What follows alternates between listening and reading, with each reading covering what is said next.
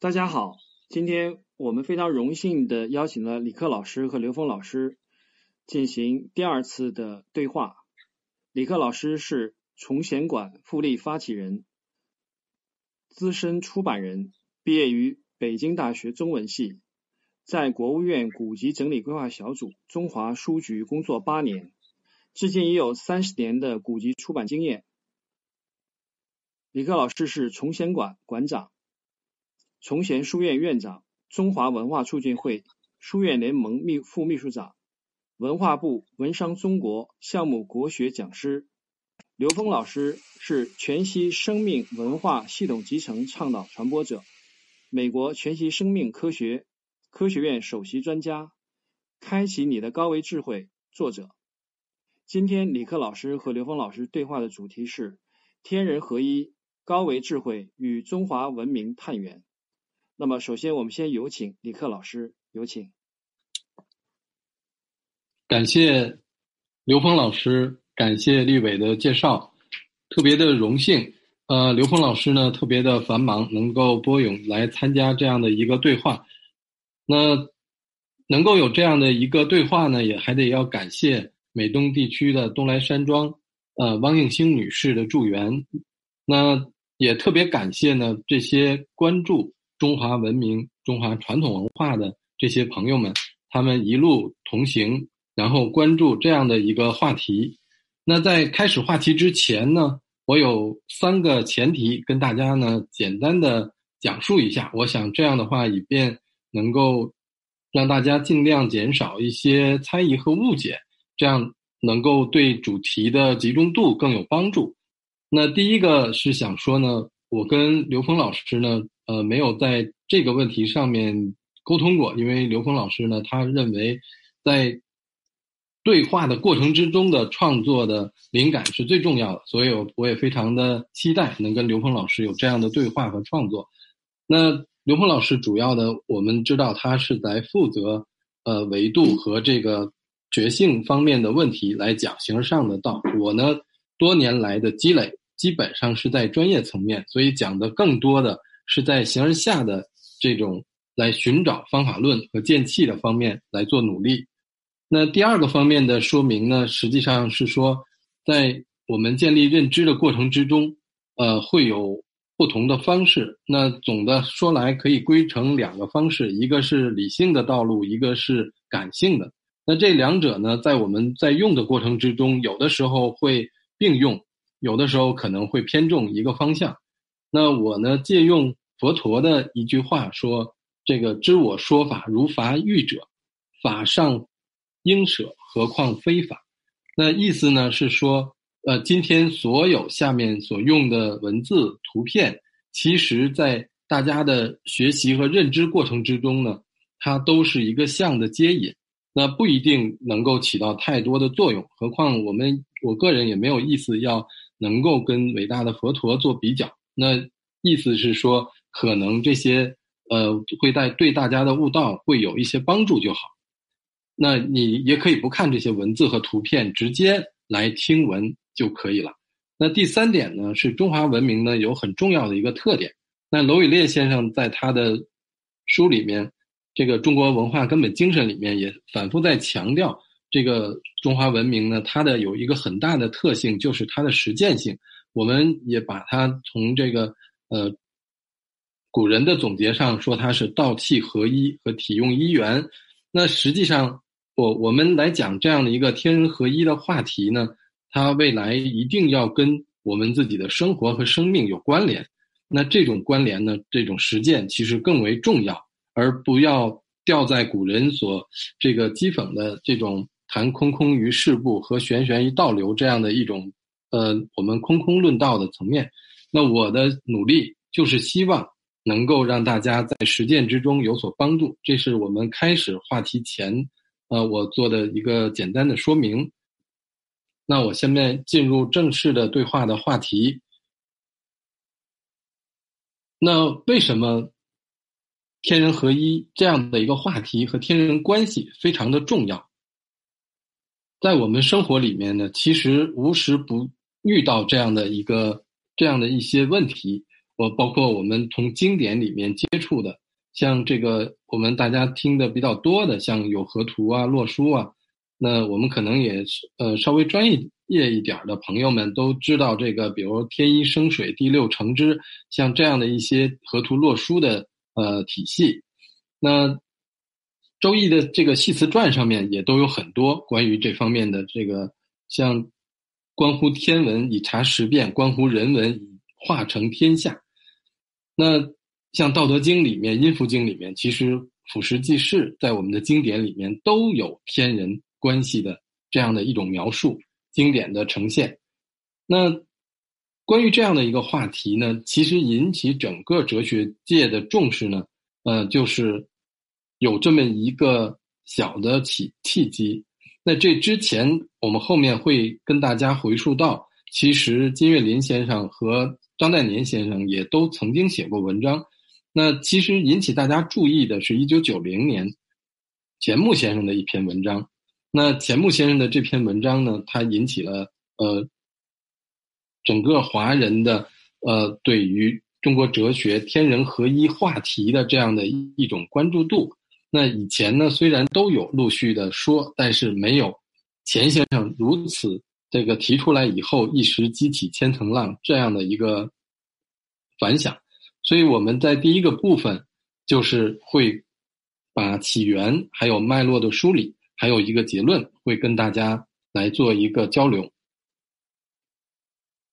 下面我呢进入我们起源的这个部分。钱先生，钱先生这个文章只有一千多字，其实并不多。但是钱先生呢，那个时间的是九十六岁了，实际上是他生命里边最后的时间的一个绝笔，只有一千多字。他的名字的这个文章的名字叫《中国文化对人类未来可有的贡献》，是发表呢是一九九零年九月二十六号发表的。那其中呢，这个文章因为它的这个影响呢，后来被镌刻在香港中文大学天人合一亭的这个之中。呃，有一个记录。那他呢，开篇的时候呢，就有这样的一段话，我跟大家一起来学习一下。就是中国文化中天人合一观，虽是我早年已屡次提到，唯到最近时彻悟此一观念，实是整个中华传统文化思想之归宿处。中国文化过去最伟大的贡献。在于对天人关系的研究。中国人喜欢把天与人配合着讲。我曾说，天人合一论是中国文化对人类最大的贡献。从来，世界人类最初碰到的困难问题，便是有关天的问题。那整体的文章呢，我们就不念。但是呢，这个起文章的这种。开头，那钱先生就把他的观点说的非常清晰。那后面呢，这个文章呢，跟我们整个的主题都有很大的关注度，所以我们就把它呢，我个人把它提炼了五个方面。第一个方面呢，这个文章呢，讲述的是天人合一的这样的一个观念，是中国文化中最古老也是最有贡献的一种主张。其实，在这个主张呢，在这一点上面。其实跟我们每一个人是有关联的。那钱先生的第二层意思呢，是说西方呢，他是把天命和人生是分成两节的，两节分开的。那他这样的分开呢，就使得他的整体的文化结构之中呢，就必然会把这个另有一种天命的一种宗教来解决他文化的结构问题。那第三呢，钱先生呢就说到说中国古代人呢。他的人文观既是天文观，那这一点呢，我们后面在讲我们这个主题的时候，也会大家感受到跟每一个人其实真的是息息相关的。那第四个层面呢，钱先生呢讲了这样的一个观点，说人生的价值与德行呢，就在于个人知其天命的远近。那我们一生真正能有得到多大的价值，其实跟我们到底。对于天命的理解和这种承受、承担和责任，其实是直接相关联的。那第五点呢，是说天人合一呢，是未来人类文化的一个方向，它应该能够给未来我们人类的发展而提供真正的资源。那这是钱先生的大概文章的涉及的几个方面，我把它跟大家快速的捋了一下。那其实，在钱先生这个文章之前呢，呃，中国社会科学院的这个哲学研究所的副所长金岳霖先生，其实他在八零年就已经发表了一篇这个论文，就专专门他是讲这个中国哲学的那论文，他谈到了天人合一，有个专。专门的一节专门论述天人合一。那中国哲学的泰斗呢？张岱年先生在八五年也发表了一篇这个论文，专门讲这个中国哲学的天人合一思想的剖析。那他讲了天人合一这样的一种中国哲学思想它的发生和发展的历程。那在钱先生这个文章之后呢，有大量的学者，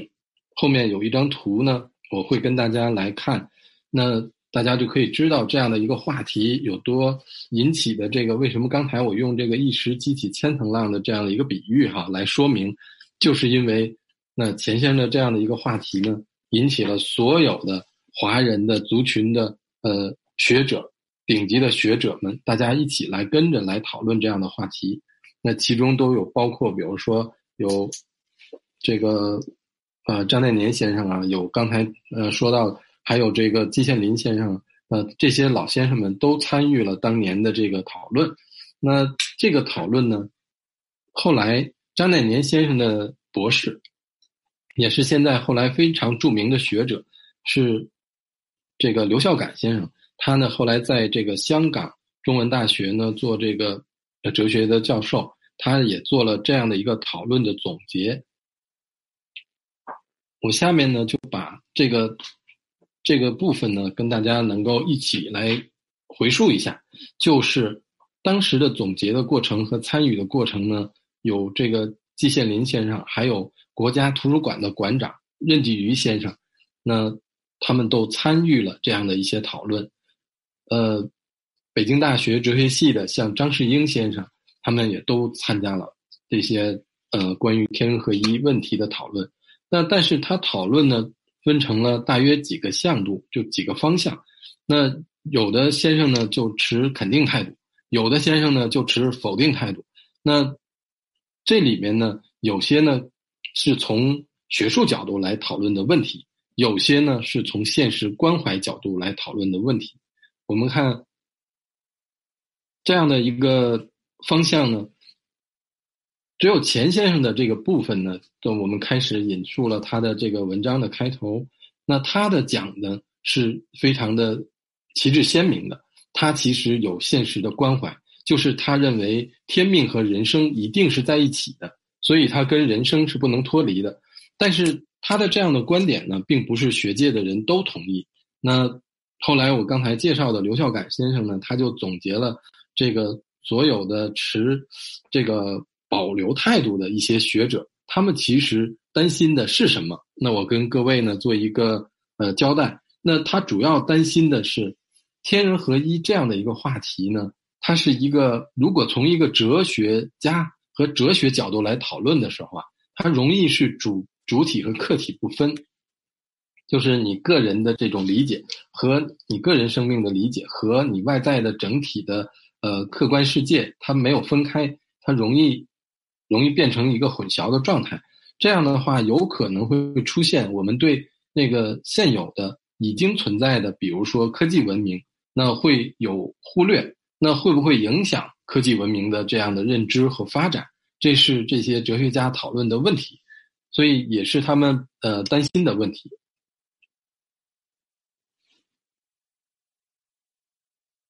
那。钱先生呢？刚才我说，其实有一部分的学者，包括季羡林先生，当年是非常的认同钱先生的这个观点，所以他也反复的在讲说，嗯，他认同这个宾次先生的这个这样的天人合一的观点。那这些学者呢，他们做了这样的一个讨论，他们是从呃哲学家的思想上面和历史学家的角度上面来做的讨论。那我想知道这个。我们刘峰老师哈，他从呃智慧的角度，从一种呃认知学的角度，从这个我们自己能够提升和打开自己认知屏障的角度，刘峰老师呢是如何来看待呃这样的一个话题和这样的一些学者的那他们对这样的一个讨论和大家的分歧，嗯，刘峰老师从您的角度来怎么看待呢？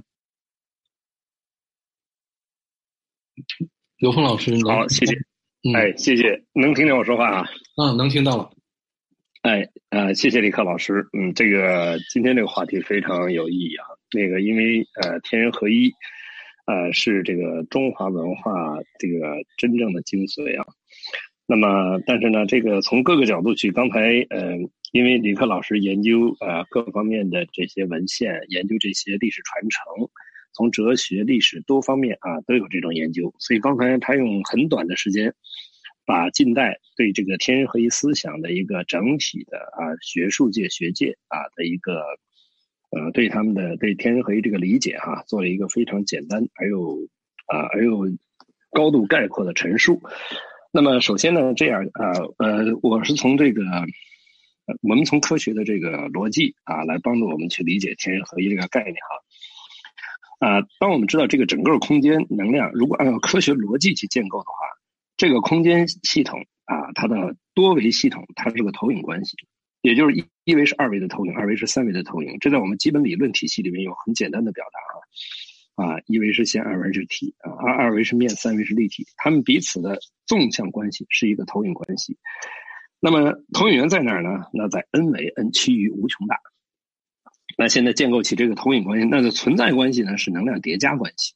啊，也就是最简单的能量波呢是正弦波，在横向进行能量叠加，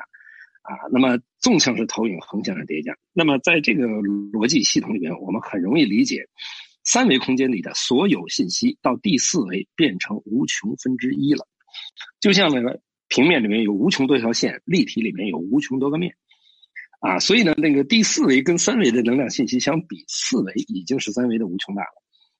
那到五维呢？啊，跟三维相比，就是无穷的平方分之一了。三三维就变成无穷平方分之一了。啊，那么这样看上去，每多一维将多出无穷多倍的智慧啊，信息。所以呢，差一维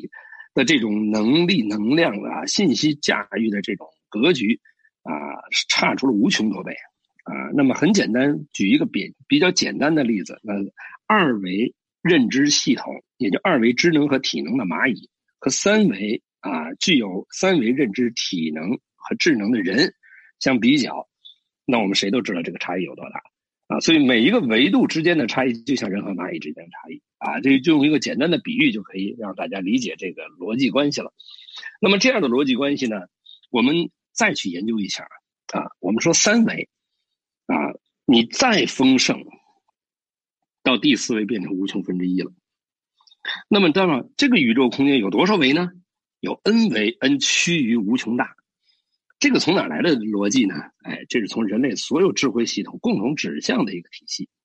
啊，共同啊，佛教讲的什么呢？讲佛教的智慧是 n 呃是无无上正等正觉。那么三维的上面是四维，四维的上面是五维啊。到了 n 维，n 趋于无穷大。它才能是无上，就是它上面没有，啊，不是趋于无穷大，它根本无法堪称无上。而在道家思想里面，最高境界是无极，啊，只有 n 为 n 趋于无穷大才能堪称无极，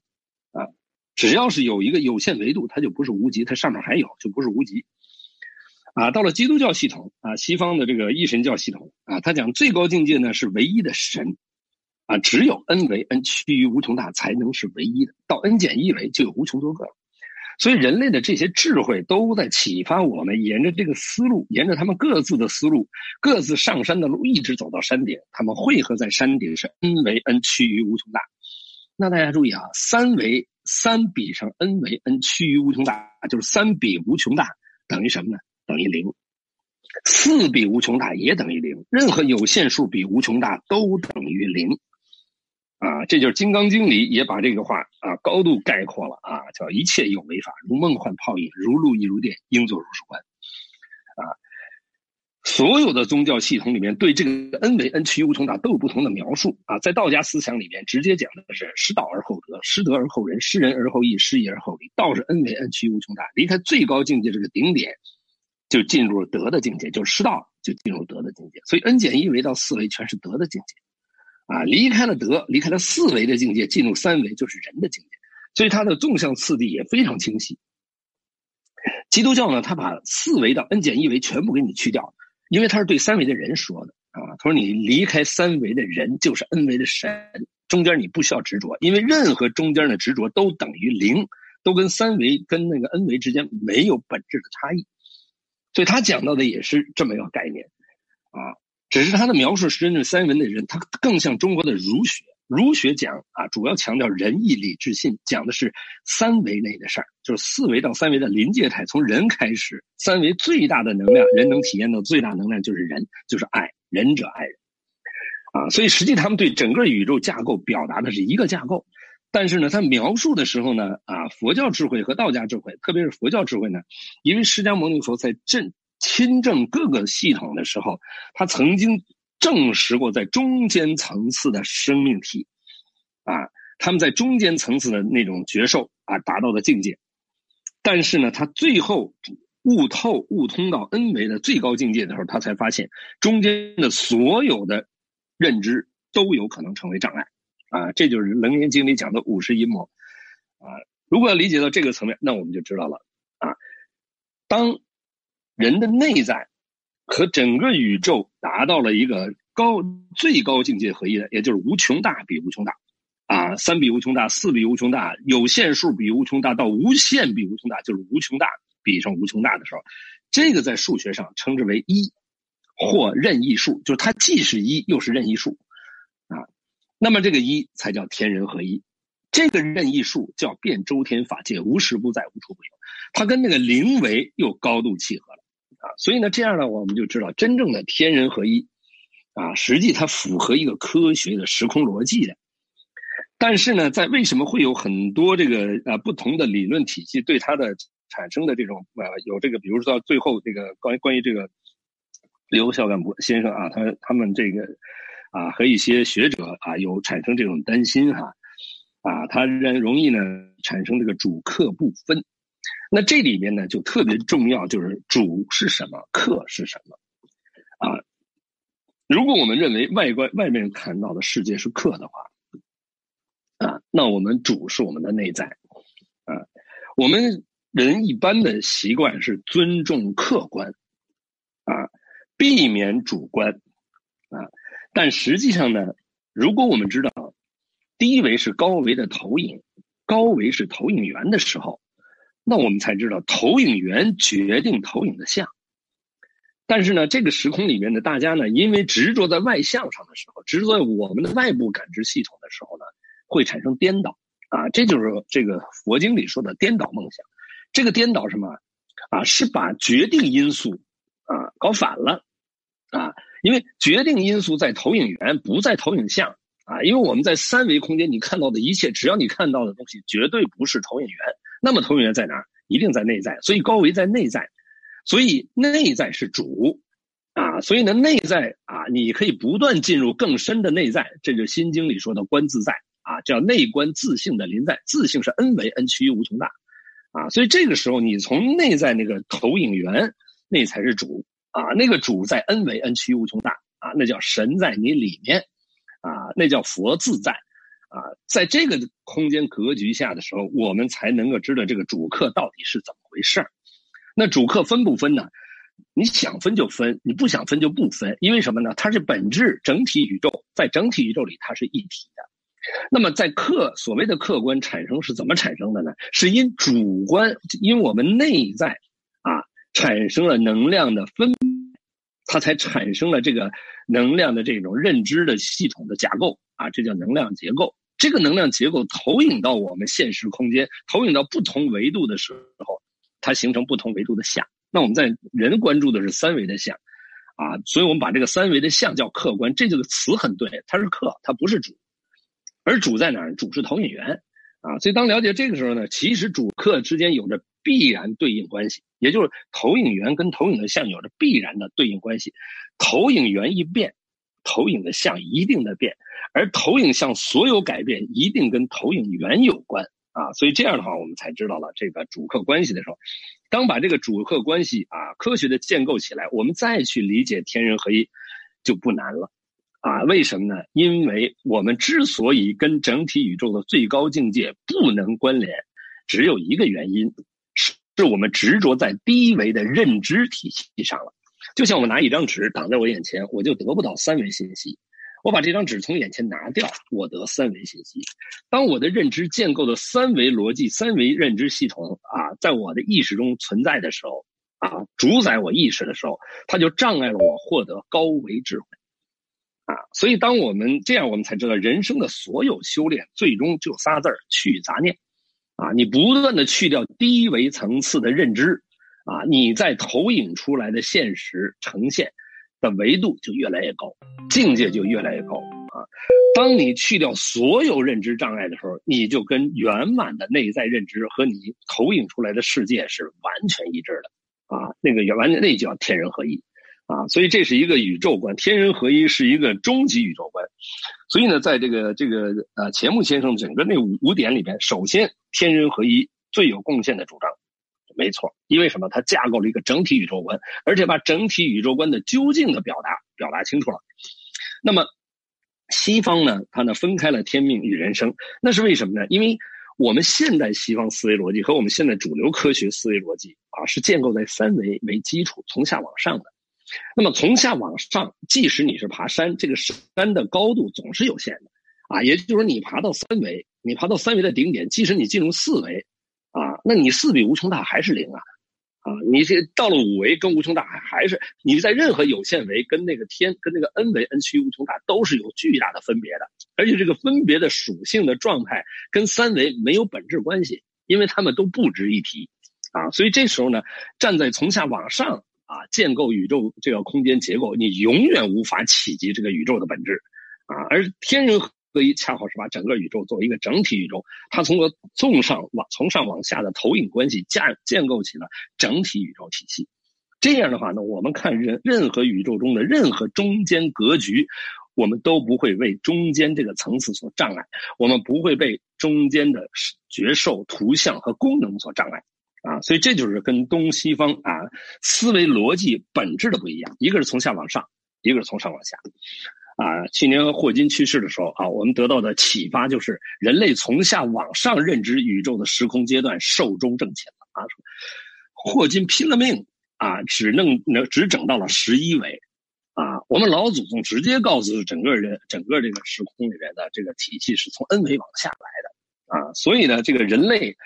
从上往下认知宇宙的时空阶段回归了，它不是开启了，是回归了。为什么？因为我们老祖宗就是这么玩的啊，就是这么看宇宙的啊。所以呢，这个我们提出的这个是对人类的贡献。第二呢，它的人文观和天文观太简单了，因为天人的天是什么意思啊？我们看中国字是二人，是一个有形的人和无形的人。有形的人在哪儿呢？在三维的投影，无形的人在在高维。啊，这个高位有多多高呢？有 n 维 n 趋于无穷大，啊，它是两个人，它又是一大，它是唯一的大，啊，这个天是唯一的大。什么是唯一的大？到 n 为 n 趋于无穷大才是一大，就合一的大。那这个人大家也很理解了哈，这个人就是一个存在啊，这个人的存在就是我们现实每个每一个生命啊，是能量波干涉啊，两个能量波左旋右旋干涉。啊，这是最基本的存在，所以人不是一个我们现在只看到的人形，它这个宇宙中一切存在的代表，啊，没有这个代表的话，没有能量波的干涉，这个宇宙空间一切都不存在，都不值。当有了人的这个共那那个意识能量的这个干涉的时候，一切存在启动了，啊，这能量相互作用，和是人的下面一口。是什么意思啊？同频共振啊，整体的所有的生命能量全部进行同频共振啊，这个叫和一，是归一啊，回到整体上来。所以天人合一啊，它从法理系统、从整个的逻辑系统来讲，它完全符合整体宇宙的描述啊。那关于人生价值与德行的关系，那太简单了，就人生的根本意义在于提升意识能量的维度啊，就你维度越高，你越自由、越自在、越喜悦，你越有创造力、越慈悲，啊，这是一种人人的生命状态的一种境界表达，啊，所以人生的价值是以这个德是什么呀？失道而后德，德就是维度，德行就是维行维这个这个维度的高度，不断的提升维度就是培德，啊，这就是我们说的德高望重，厚德载物，啊，所以这个呢就是对天命的理解，天命就是回归恩为恩趋于无穷大，这是天命。啊，那未来人类发展的方向，是因为人类在三维空间的这个阶段已经结束了，就人人类以三维主导的意识结束了。二零一二年以后，人类已经进入高维啊主导了，而西方现代人类的思维是建立在三维系统之上的，这个时空阶段过去了。啊，所以未来的人类一定是高维引领。那高维是以几维文引领呢？那么西方人研究这些东西，研究的说未来地球要进入四维，要进入五维，这都是按照西方思维从下往上走的逻辑。东方根本不跟你折腾这些事儿，东方告诉你，直接生命的终极目标是在 N 维 N 趋无穷大，是在天人合一，所以它可以引领人类无限的提升它内在维度啊，达到彻悟的境界。它不会在中间任何层次上走火入魔。啊，不会在任何层层层上被卡住，它跟西方基督教文明高度契合。为什么呢？因为基督教让你不要拜中间任何偶像，就是告诉你中间这些东西都有可能成为障碍。这些障碍跟你成为在表达表达一个人的存在没有本质的区别。三维存在和四维存在、五维存在在 N 维面前没有区别，所以在神的面前啊，万物万万物都没有分别啊，都是。这就理解为什么《道德经》说啊。圣人不仁，视百姓为刍狗；天地不仁，视啊这个这个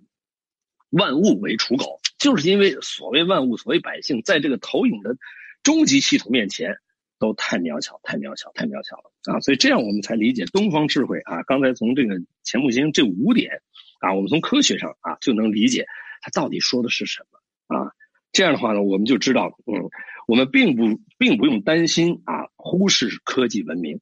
因为所有的科技文明全部是来自高维的灵感启动的，啊，当我们开启高维智慧的时候，这个科技文明将产生的飞跃将远远超过我们从三维往上爬，啊，获得这个文明结这个这个什么成就？因为什么呢？现在在这个时空里面，我们都知道大量的黑科技涌现。什么是黑科技啊？是三维的人还没反应过来，没有找到三维逻辑的时候，这些技术已经在人类使用了。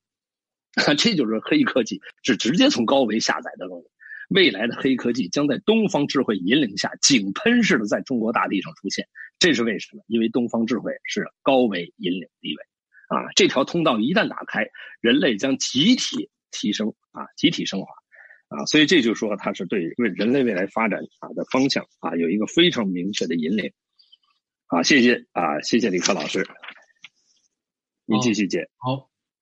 刘峰老师，我特别的有感受，您所说的，其中有两点的感受特别的，我想跟大家呢在此也分享一下哈。就是刘峰老师认为呢，这个这些哲人他们所提醒的，包括钱先生他所讲的这个，实际上是由主体来讲一个整体的宇宙观。这样的话呢，实际上是在讲一个生命，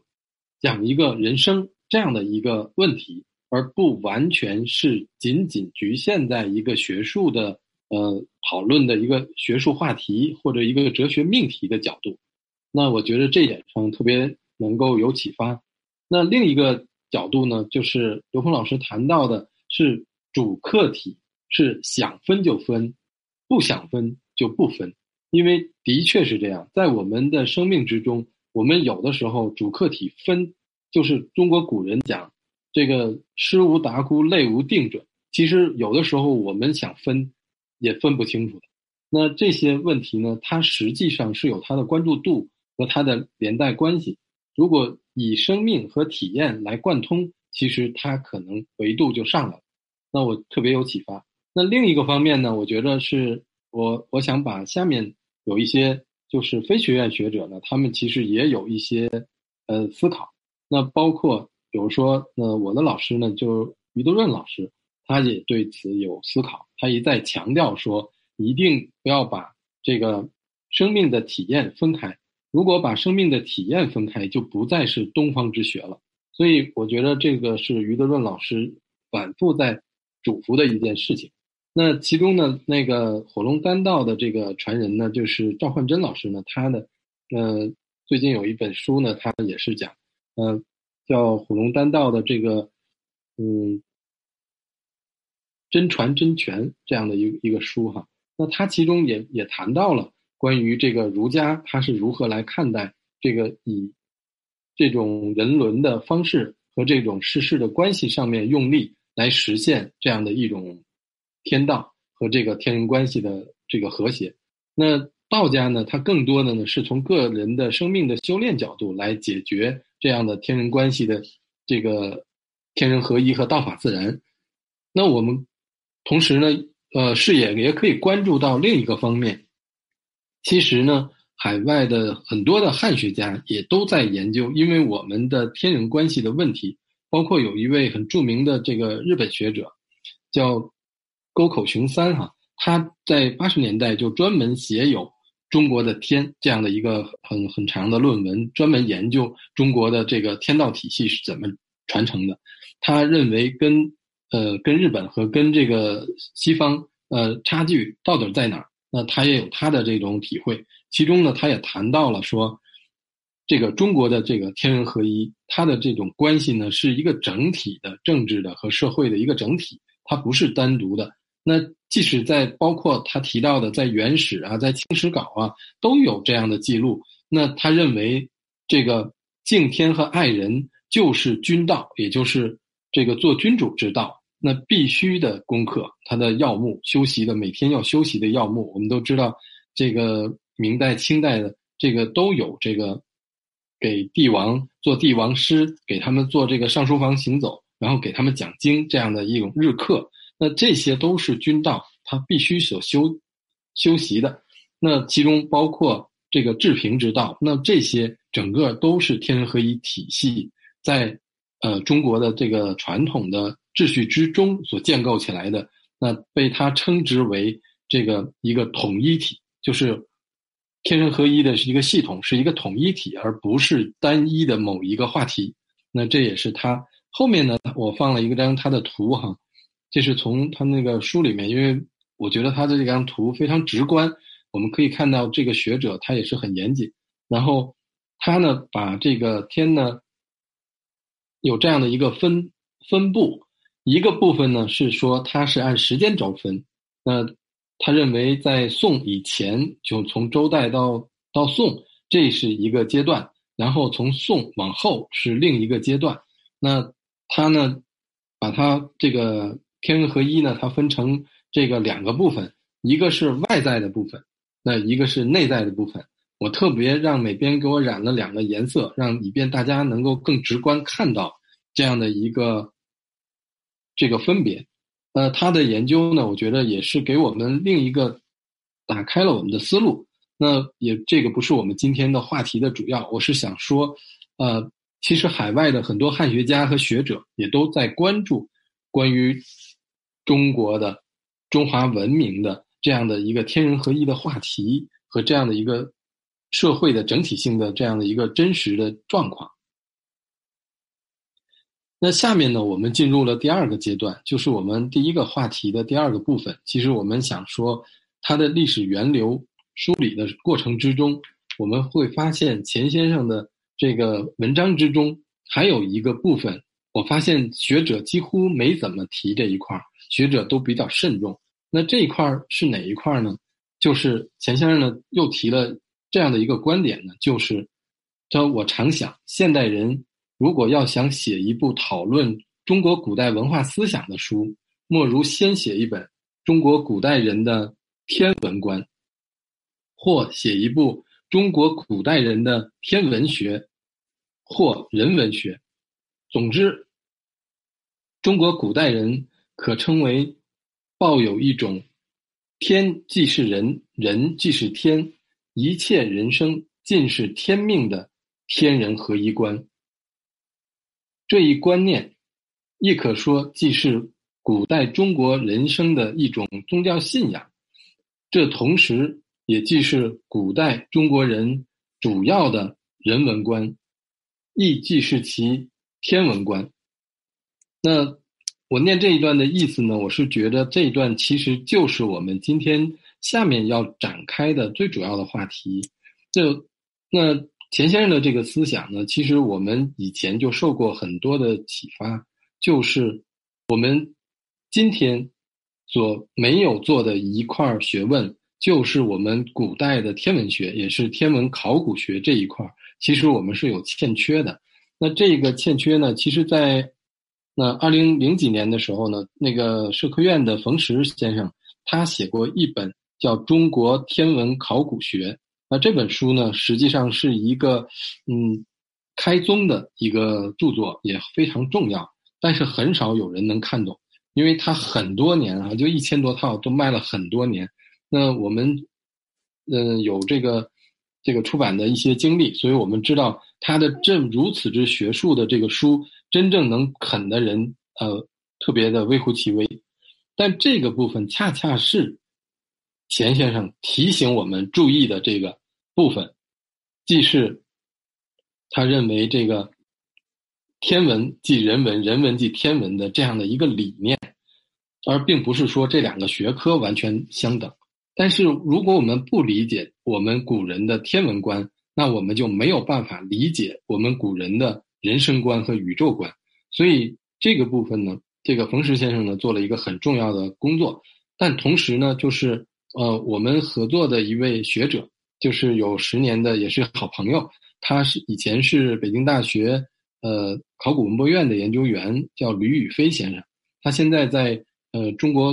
嗯科学院的这个自动化所，那作为专职的这个科学家。他来研究中华文明的关于天文考古学的部分，他的一部个我他的专著呢一百多万字呢，那个已经都这个杀青了。那他的这个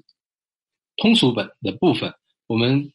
推荐给了这个呃浙江人民出版社，那将在呃今年的五月份，那再有几个月可能就出版了。它的名字叫《向天法地》，叫中华文明探源。这样这样的一本书，那其中呢，下面呢有很多的呃论点，我是用到他书里面学术的成果。那在此呢，我也所以要郑重的感谢一下这个吕宇飞先生哈。那他我回到我们的话题，就是钱先生提的这个话题，为什么那么多的学者不没有重点说到钱先生说的这个天文观和人文观的问题？那其中这里面有多种原因。一个呢，是我刚才说了，是学科的原因，就是冯石先生的书不会有很多的人去看，因为学科不同。那所有的学者呢，都有一个自己学科边界的问题，这个也是我们这个分科的这个以后，就是所有的学问分科了以后，那出现的一个嗯，出现的另一个问题吧，就令人忧虑的问题，就是分科了以后，大家都有边界。很多学者呢不愿意越这个边界，这个呢就变成了很多的约束。但在中国古代的时候，我们那些哲人、那些圣人、那些这个贤人，他们从来没有这个分科的概念，因为他永远是我们今天的话说是文史哲是是打通的，他们讲通学，讲通识。那还有一个原因呢，就是明代以后啊，其实是禁止这个天私修私修天文学的。那个这个朱元璋啊，他这个问刘基这个刘伯温一些这个天文学的问题，实际上也是在试这个刘伯刘伯温的对天文学的了解。这个刘伯温回答完了以后就睡不着觉了，就告诉他这个儿子以后不许再私习这个再学习天文学了。所以从那以后，我们看明以后的这个天文学，实际上。是大大的衰减，然后虽然我们依然是农业民族，依然是农耕的状态，但是天文学离我们却，嗯，远了很多。但是在这个西方，其实也有过这么一个阶段，其实天文学是疏远的，包括这个布鲁诺呀，包括伽利略都受到过这个教廷的这个迫害，所以在西方的天文学体系也有一千多年是被禁止的。但是它呢，进入了一个科学的体系。变成了一个专业，那这样的话，他是走了他另一条路。但是中国呢，呃，这个部分主要还是由这个这个当时的呃那个社会的这个管理者那他由由他来作为国家的呃专门学问来做，有一个呃钦天监，就是在每一个王朝都有一个钦天监，他来负责这个天文学的部分和在做记录。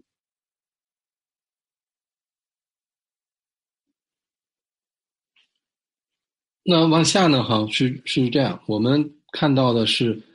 回溯一下这个文明的过程啊。那一共这个传统的这个文明体系里面有五大文明：这个米诺斯的文明，还有古埃及文明，还有两河流域的文明，这个美索不达米亚文明，还有这个古印度的文明。那这些呢，我们看它的传承的过程之中，这个中华文明呢是一个持续的文明。它呢五千年不不间断，那但是每一个发展的阶段，我们上一次跟刘峰老师的论题的时候，我们专门谈到了这个经典，这个轴心期的这样的一个轴心时代的理论。那轴心时代的理论就讲说，那我们在这个公元前的差不多那个呃八百年到两百年之间，公元前的八百年到两百年之间有一个轴心期，那人类创造了呃。灿烂的这个经典，而这个经典呢，是我们人类每一次前进遇到问题的时候，都会能够要回到源头来取到源头活水，来再做返本开心。那我们现在呢，也是想再梳理一下，看看我们天人合一的这样的一个体系，我们是不是我们先民是怎么样来理解的？那这个也是我们今天谈这个话题的很重要的原因。因为我们经历了多年，而刚才这个播放了一部分，就是关于比如说良渚的纪录片，还有关于这个嗯罗峰老师的纪录片，还有这个我们拍摄的石卯的纪录片。那这个以后大家有兴趣的话，这个对话之后大家还可以再看。那我现在往下走呢，实际上是第二个部分，就是我们古人的这种天文观与人文观这样的一个关系哈。也有一个证明，就是顾炎武的《日之录》里面有一句话非常的经典，几乎所有的学者研究中国古代文化的学者都引过这句话啊。但是我也把它还放到这儿，就是三代以上人人皆知天文，七月流火，农夫之辞也；三三星在户，妇人之娱也；月离于壁。庶族之作也，龙尾浮沉，儿童之谣也。那这个是顾炎武日志录里面提到的，是说在三代之前的时候，那人人对天文简直非常之念熟。那为什么这么熟悉呢？张嘴就来呢？那还是因为我们确实这样的一个民族，跟农业、跟天是直接相关的。一个是跟我们自己民以食为天的这种。丰丰年和这个这个这个，我们就这个丰收和这个欠收，那年头其实跟天是直接相关的，这是一个方面。那还有一个方面呢，其实就是呃，天在生活之中，在他精神之中的这样的一种呈现，到底是什么？可是到了后来，这个顾炎武的这个后面再接着说说这个后世呃文人学士有问之而茫然不知者矣。那。到后面的时候啊，其实到了至少到了明代以后，再问他们关于天文的知识，就连博学的这些学者，其实也都茫然不知，都变成这样一个状态了。那这个状态，我们再往前看，呃，战国时候有一个人，他呢叫贺冠子，他写了这么一个书，这个部分呢，其中谈到关于北斗的部分。而北斗文明呢，在中华文明里面，其实起到了特别重要的作用。这个原因呢，在吕宇飞先生的书里面，他重点谈到，那就是在我们今天的这个时间点往前算的四千年到六千年之间的这个时间点，我们头上的这个天空夜空，它是以北斗为中心的，而由于地整个太阳系跟银河。银心就银河系的中心的距离的调整，使这个天区偏出去了，所以到了孔子时代，其实已经偏出去了。而北斗在正中心的时候，是从现在往前数四千年到六千年这个两千年的时间，而这两千年恰恰是我们文明真正的定型的一个初期定型的一个阶段，所以那良渚呢，也恰恰是在这个期时间，石卯也恰恰在这个时间，这是我们今天谈天人合一话题，谈谈天文即人文。那这样的一个话题，那所涉及到为什么我们会选这样的一个时段和这样两个有特点的呃古代文明的呈现，也是因在此。那贺冠子呢，他其中谈到了这样的一个现象，就是当北斗七星在我们头上的时候，它就有指引这个方向和四时程序的这样的一个方向就。按照我们四时的这样的一个节令，能够很明晰的画出它的这个时点。那它呢有一个特点，那我们在这个 PPT 上也给大家能够打出来，大家看的也清晰一些。就是斗斗柄东指天下结春，斗柄南指天下结夏，斗柄西指天下结秋，斗柄北指天下结冬。那在头上，它就有这样的一个作用。那我们看，在汉代的汝阴侯的这个墓里面出土的这样一个天，这样一个像这个天盘一样的这样的一个一个文物哈，这个文物实际上是后面我们会谈到，它实际上是一个盖天说的一个呈现。那中心的部分就是北斗星，就北斗七星。那北斗七星它为啥把它放在中间？就是因为。曾经的考古天文学的证明，它的那个时间点上面，它正好在我们东亚民族的这个头上，所以我们才会有这样的一个呃以北斗为核心的体系的建立。那后面的我们二十八星宿也是在这样的一个体系上面，那所以我们自己呢后面啊还会多少提到一个盖天说哈那。从经典里面，比如说夫子的经典里面就谈到说：“为政以德，譬如北辰居其所，而众星拱之。”但如果我们对我们古人的天文学不了解的话，那我们来看夫子的这个经典，看《论语》谈到的这个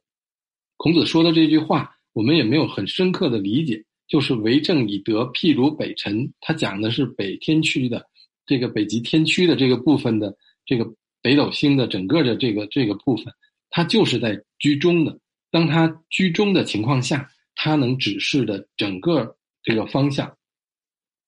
所以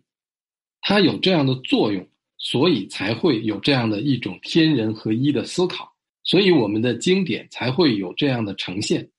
但是这个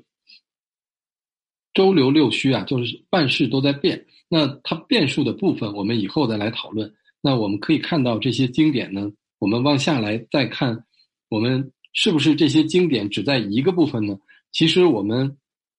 当我们关注到人文及天文的时候，我们会发现很多很多我们古代的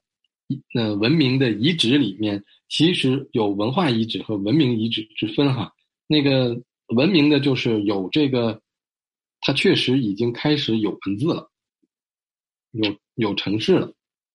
有理智的体系了。那这样才是称其为是一个文明的体系。那我们看东亚的这个地区，实际上从一万年那个时候开始已经有天文的体系。我们在那个普新察海的遗址里面可以找到。它关于天文的体系的这个物证，然后我们在红山文化的这个卡佐东山嘴，还有这个牛河梁的这个红山文化的遗址里面都能找到。那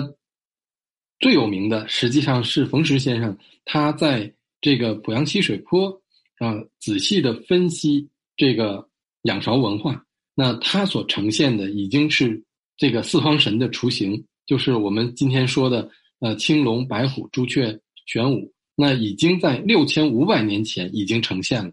那所以我们才知道古人他所理解的天人合一到底是什么。那我们系统的梳理，才能够逐渐的把思路理捋清。然后其后我们看，包括陶寺，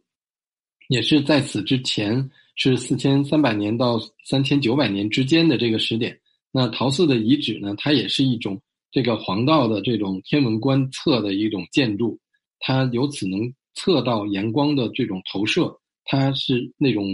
这种石柱，它的能够从通过这个缝隙，通过这个太阳投射的这个光线的这这种夹角。来判断这个时令和判断这个时空，判断节气，都是由这样的一个我们古人是如何来看待这个天文和生活的。那石峁古城呢，也是一个非常著名的遗址，它先后被评为全国呃十大考古发现和世界二十一世纪世界世界十大考古发现。那这些都逐渐的走入了人们的视野。它里面无处不显示出这个天文学的这个思想，而我们先民是如何看待天人之间的关系？那后面包括玛雅文明也都跟天人体系直接相关。那他们有宇宙数、宇宙数的体系，跟我们有异曲同工的对天的理解。那我们来梳理这么繁杂哈，如此多的这个。部分，我现在抓紧时间，呃，我们看一下这个良渚哈，他的这种所崇拜的这种神，是一种非常的这种人神合一的这样的一种形象。那在良渚的所有的文明区域里面，它是环太湖流域的一个区域，几乎。跟它的区域相关的部分里面，很多的玉琮上面、玉器上面都有这样的一种刊刻。那这些玉石呢，都是一个礼器的部分。那这个玉斧呢，是也也叫玉钺，都是这个呈现他那个国王权力的部分。下面呢有一个成景象哈，就是他是如何在这样的一个。嗯，万民所推崇的状况下，能然来承担天人的这样一个关系。我们能从《道德经》里面读到，这个狱中有四大。那个帛书版里面说，这个道大、天大、地大、人义大。后来这个帛书版里面是王义大。所以他为什么说王义大？那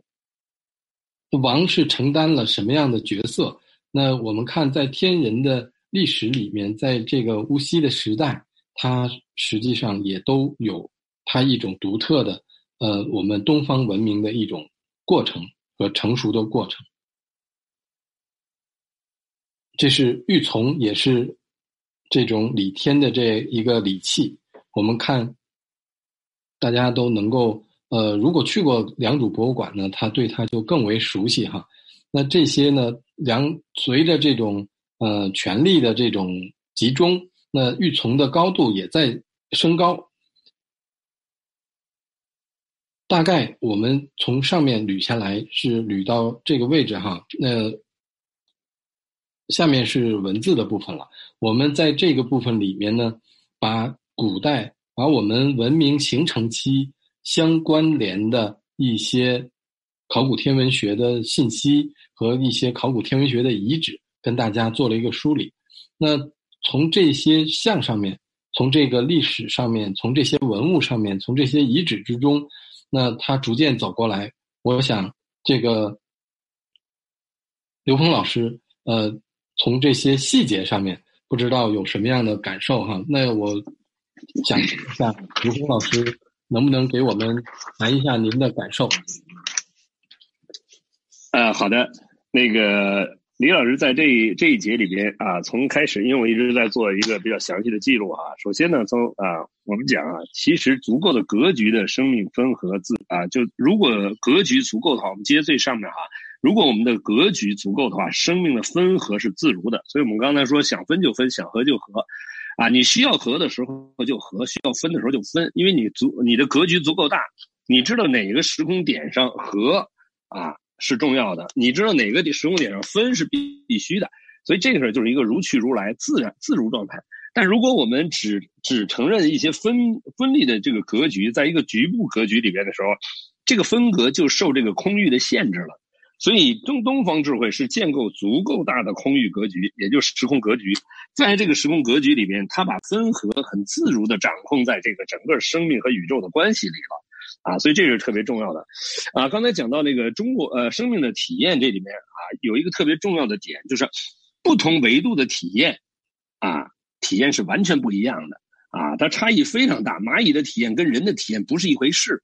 啊，所以在三维的人来讲呢，特别强调这个三维实践啊。他讲实践是检验呃真理的唯一标准，但是呢，这个这句话没错，但是这里面后边要加一句啊：三维实践检验三维真理，高维实践检验高维真理。不会高维实践用这个三维实践想要检验高维真理，那就是一个妄想。啊，所以就蚂蚁不可能检验人的真理，而东方智慧它建立的时时空空域是足够让我们可以去进行高维实践的，啊，那么日本人研究这个中国的这个刚才讲到啊，他讲的是整体的，他不是独立的，哎，他看到一个很重要的概念，另外还一个在君主学上，他要敬天爱人，敬天什么意思啊？连接高维啊，跟恩维恩趋于无穷大智慧无条件恭敬的时候，你才能可能连接高维，这是前道能量。爱人是什么意思啊？是三维空间能量的和谐，也就是意识能量、高维能量和三维能量高度和谐于当下啊。这是讲的是什么呢？是坤德能量。所以中华文化的敬天爱人，呃，这个君主文化，它是个敬天爱人文化，它是个坤乾坤文化，它把整个系统啊，空间系统的纵向啊，天行健，君子以自强不息，指的是恩维 n 趋于无穷大，就提升生命维度是生命的主要那主轴。而地势坤君子厚德载物，它指的是意识能量和物质能量高度和谐于当下，它是为纵向提升创造的充分且必要条件。所以这样我们才知道，东方的这个天人合一整体，它既有啊足够大的格局，同时它又跟现实每一个呈现的当下高度契合啊。所以中国古代的这个啊，刚才特别强调这个关于天文观、天文学和天文考古这个概念的时候呢，这里边呢啊，中华文化的整体源头。啊，我们从这里面能知道中华文化的整体的源头在哪儿呢？高维，为什么呢？因为它是研究天象，天，我们三维能看到的天啊，极致的天，我们看到的天上什么东西啊？有什么东西啊？有星星，那星星是什么？是高维能量进入三维空间的通道啊，是这个焦点啊，这些通道构成了我们所谓的这个星。那这些星它实际背后有多大呢？无穷。啊，因为它只是三维和四维和三维的临界态才有这星，它跟我们身体的穴位是一样的，它是在三维有形和无形的临界点，啊，所以那东方智慧从哪儿来呢？从星那儿来的，从二十八星宿啊，从这个河图洛书这些星象上来。星象不是只是我们现在西方人以为的星际文明啊，说这个星星上带着什么文明，那个星带什么文明，其实是这个星背后的能量属性，啊，背后的信息属性，高维信息属性。啊，所以当理解这个时候，就是东方智慧的来源，东方文文化的来源，东方的天文和人文是一体的。因为什么？东方的人文的背后的投影源来自于高维信息，来自于高维能量结构。啊，所以这样的话，我们在三维空间里面，刚才又讲到了学科的分类，就把我们三维的人啊，不但在三维局限了，还在三维里面把自己给局限成一个一个一个的这个格局的这个局限。啊，那这样的话就等于是啊，整了一个一个的监牢，是吧？把这一类属性的人放到这个监牢里边，把那人属性放另外一个监牢里边，这个监狱跟监狱之间还没法打通了，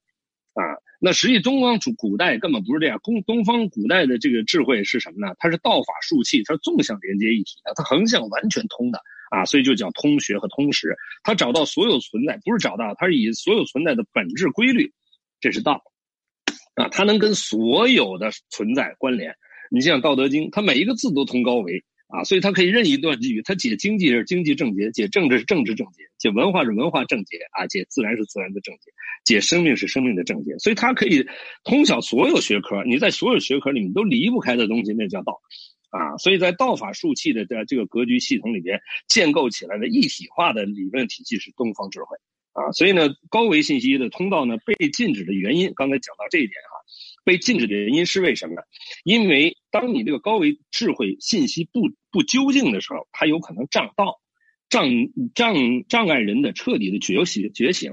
啊，这就是走火入魔，也就是借高维空间在三维空间满足三维人的欲望啊，满足在三维空间对人的掌控、对人的控制，这个东西呢啊是犯天条的啊，这是会遭天谴的。所以呢，借高维智慧在人间产生作用啊，这只有一件事是被允许的，就是正道啊。所以在人类发展过程中，君子有道明君，他不会让一般人随随便便的借高维能量在三维空间来使用。因为这种使用有可能，第一就是障道，第二呢啊乱法乱政啊乱这个乱乱掉这个三维的游戏规则啊和天道的游戏规则是适合人们觉醒的啊不是来啊创造一个满足人们欲望的空间的啊所以这个呢就是在这个人类的各明君啊真正的这个这个有有有智慧的啊这个这个有道明君。他们是啊，以天道来引啊引领时空，以生命的觉醒来引领人类的啊，所以这个呢是关键点啊。那当然，无道昏君他会用怪力乱神啊，他会借怪力乱神，就像商纣王一样啊，他会借怪力乱神来保证他的这个这个空间格局啊。所以人类文明呢，它在轴心时代呢，它是经典出现。这个刚才那个呃。这个李老师那个那张图梳理的非常清晰啊，从一万年一直到两千三百年之间，实际有文字记载、有经文记载的这个，而且成系统的经文记载是在轴心时代才开始的。这实际占的这个整个这个文明，我们在这个中华这个文明系统里面有显化的部分里面，只是最后的一部分了啊。有那在这之前啊，这个我们看到的这个文明，实际它什么？它很多东西它是不显的。为什么不显？因为它可以直接从高维拿，它直接拿了以后，它不一定非得要总结成文字啊，才这个什么。另外，这里面提专门提到这个天文啊，大家注意，对“文”这个词用科学来解读的话，实际它是什么？是能量相互作用啊，能量共振的空间能量结构啊。这个文啊，这个能量结构在我们这个空间里的投影出来的像叫画线，这叫文化。所以文化体现在文字上，体现在这个我们的这个文物上，啊，这些东西都是我们的文化，是高维我们内在的能量结构投影在这个空间里的，啊，那这个你从下往上看的时候，时候很难看懂这个文是在哪个境界，所以只有开悟的人啊，只有真正掌握了那个高维智慧的人，才能看到这个文在哪个境界，文所在的境界叫文明。啊，所以文这个为什么叫明明德？就不断的提升我们内在认知啊，建构认知的那个境界啊，那就在提升文明的高度啊。所以从理解到这一点的时候，所以中华人文和天文是一体的，因为人的觉醒，人和这个整体宇宙的一体化的这种表达啊，完全跟这个人对天的理解是高度契合的啊。但是当我们人类从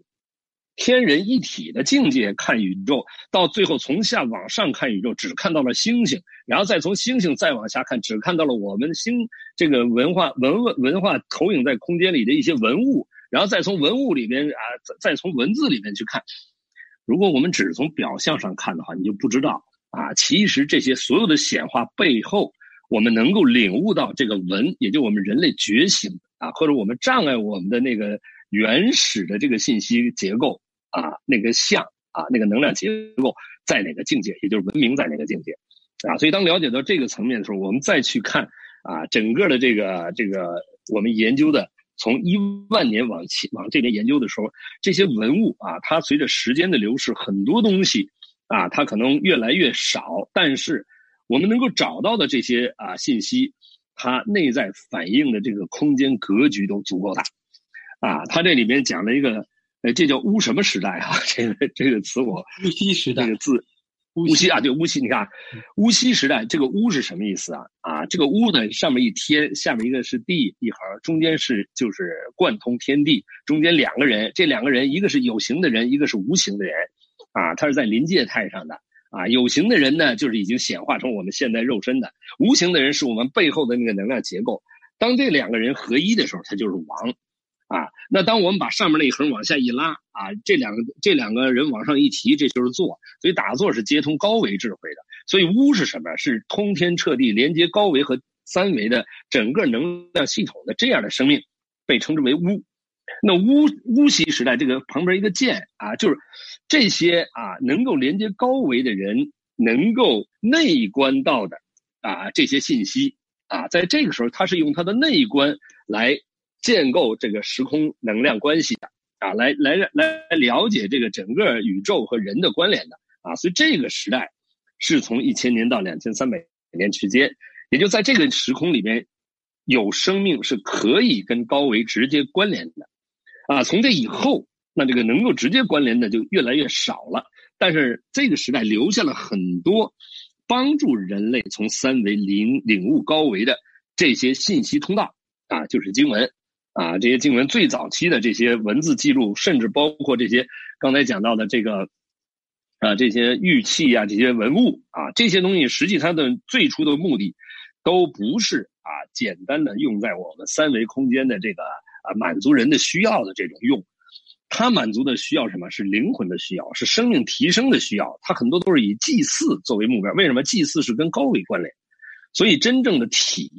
是高维，整个的能量投影源。那个用实际是回归本体，那叫妙用，那叫真正的真用啊，那叫有用，真是有用啊。但是如果把它只是用在我们日常生活的需要、欲望的膨胀的话，那这个用呢，往往都是误用，因为这种用越复杂，我们离那个。最高境界啊，那个体就越远，那个本体就越远啊，所以这叫为道日啊，为学日益，为道日损。所以，当我们回归到那种把所有的用转向妙用，把所有的工具变成法器，把所有的技术都变成唤醒智慧的工具的时候，这个时候人就回归了啊，真正这个跟天人一体的啊，回归我们本体啊，这个宇宙和生命的本体。啊，所以呢，从这个角度来讲呢，啊，又讲到了道大。那当然，道是恩为恩趋于无穷大，它肯定大。天大，那就看这个天在每个人意识中的天不一样。有的人看到天就是太阳系这点天啊，看见太阳东升西落，月亮日月在这儿啊，行星他都看不见了啊。那还有人天呢，就讲哦，是整个银河系就是天了。那还有天呢，河外星系啊，但是这都是三维认知的啊。那如果在在更高的境界的那个天呢，所以对天的理解有不同层次。而道呢是极致的大，那天呢就有不同层次的，在不同人的认知里面，这个天大大到多大不一定。那地大也大，但是也是不同层次的啊。一般人理解这个地，就自己脚底下踩的这一亩三分地儿啊，他觉得这个地越大越好啊。实际这个就非常局限啊。那他觉得他的这个国土足够大啊，这也是一个大。那么地球足够大也是大。那到这个限制以后，人们再往想把这个地整大，也整不到哪儿去了啊。所以呢。但到了人大这个时候呢，他就不一样了，因为人他是通天的啊，所以人呢他是可以连接天地的啊，所以这个天地人这个三才在王这个字上有特别明显的表达啊，也就是在这个屋的里面这两个人合一的时候，就是意识能量和物质能量合一的时候，完全合一的时候，有形的人跟无形的人合一的时候，这个人他就主宰自己的生命了啊。所以这就是关键点啊！从这个角度来讲，啊，王义大就是这个王，呃，仁义大，王义大，他这个大已经不是，他是实实际是超越了地大和天大，他是直接可以道关联的啊！这就是觉醒啊，彻悟的生命啊，这是生命的终极目标啊！谢谢。好，刘老师，呃，我补充一下刘老师的这个这个那个，在整个巫西时代哈，这个女为巫，男为西。这个我我也是后来接触了以后才专门去查这个字，那才关注这个字。确实，在这个整体的我们呃原始的这个状态、原始的那个先民的生活状态里面，它巫和西在他生活里面是如此之重要。那这是补充的一点。那刚才刘峰老师呢谈到了这个关于文的理解，这点呢我也是特别的认同哈。就是文呢，实际上是一种能量空间的结构。那它呢，是通过天地人的信息能够呈现出来，然后通过这样的一种明德，通过一种个人的这种提升，能够把自己的这种维度能够提升起来，能够承担更多的责任，然后来使得德能够彰显。所以这也是我们儒家经典里面反复强调的。这个那回到这个文呢，正好我们想说的是下面呢，就是关于良渚的文字的部分。良渚的文字呢，从它的陶器上面，从它的玉器上面，其实都已经开始有呈现。而它的这种陶器上面呈现的更多一些，从他画的这种网格啊，从画的这种野兽啊，都是我们后期呃进入甲骨文体系的早期的符号。那这一共六百多个符号，上一次在谈到经典的时候，我也谈到，所以我刚才在谈说，刘峰老师谈到的这种文是一种能量空间结构这一点上的这种嗯定位是非常准确的。他如果没有一种对能量的高维能量的理解，他都没有办法来很轻易的这种呈现。所以它呈现了以后呢，我们看下面的这个文字哈。就是无论是那个国王的王，他实际上是跟这种御乐御府，他的那种前面的这种元，他最早的时候在这个金文呐、甲骨啊，它都不是我们今天的这种三横一竖，它都是能够看得出来，它是由这种王的这种呃御乐御府而逐渐转化而来，它代表着他的至高无上的这种格局、权力。那这样的一种表现，那还有呢，就是父，就是父亲的父哈，他也是带有一个家族里面的族长的这样的一种身份，他是一只手呢拿着一个权杖的这个意思。那我们看我们的文字，实际上也真的是一种对空间能量的这这种把握和这种汲取。那包括下面的，这是。良渚在一个玉器上刻的纹饰，那这样的一些纹饰后来都是进入了我们的文字的体系。呃，上次呢我说过，呃，饶宗颐先生他对这个部分的研究比较充分，因为他呢就专门把这个我们自己的汉字的体系就分成了叫刻画时期和这个初文时期和这个汉字时期。那它分这三期呢，其实我们可以看到，这个良渚呢，应该是在刻画时期。它呢有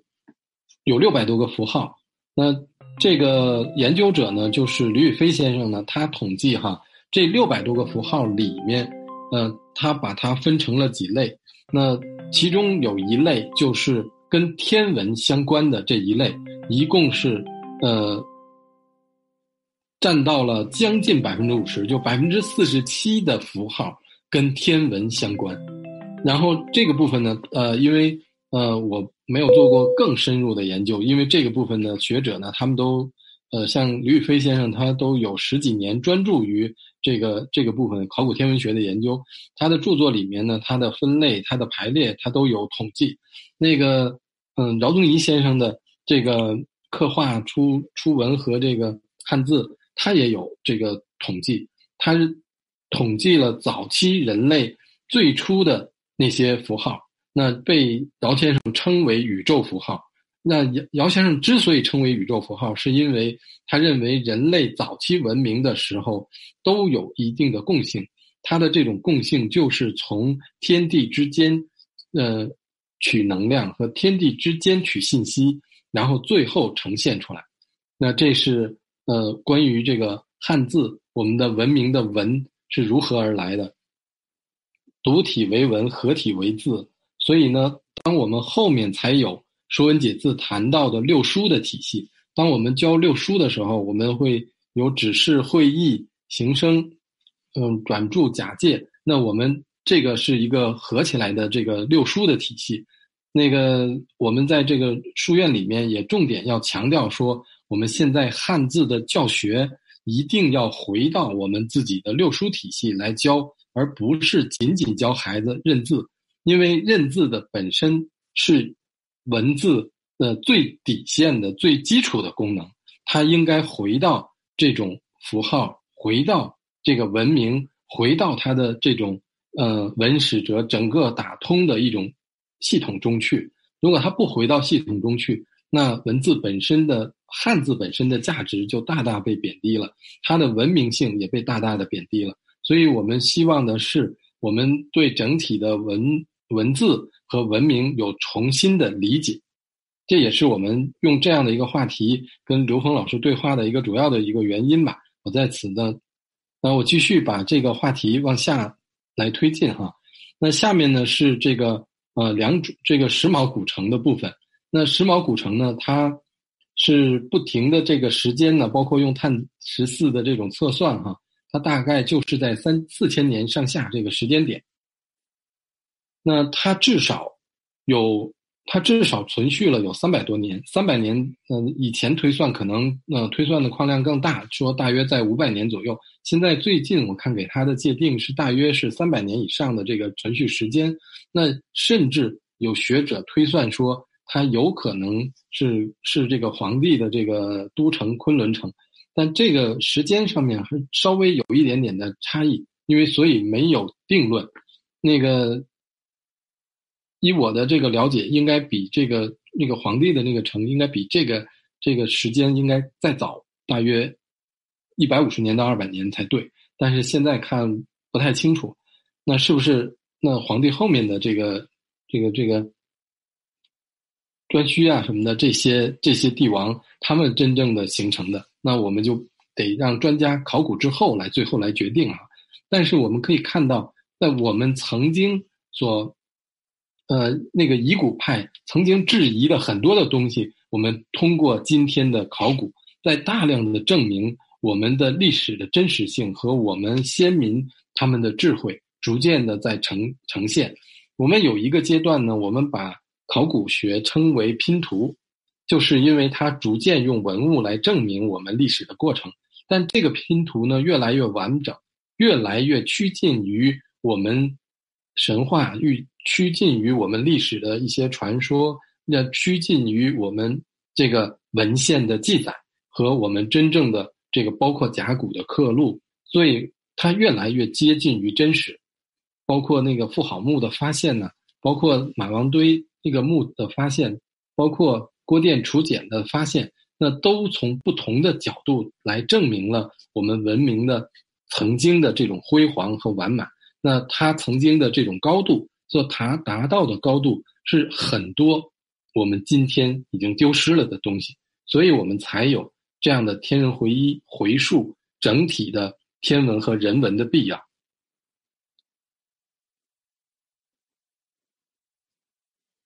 那第一个图哈，大家看到的是它的成员，是它的石头砌成的这个成员，然后它这个拐弯处看到，大家看到深色的。绿植所覆盖的那些土包，实际上都是它的那个马头墙，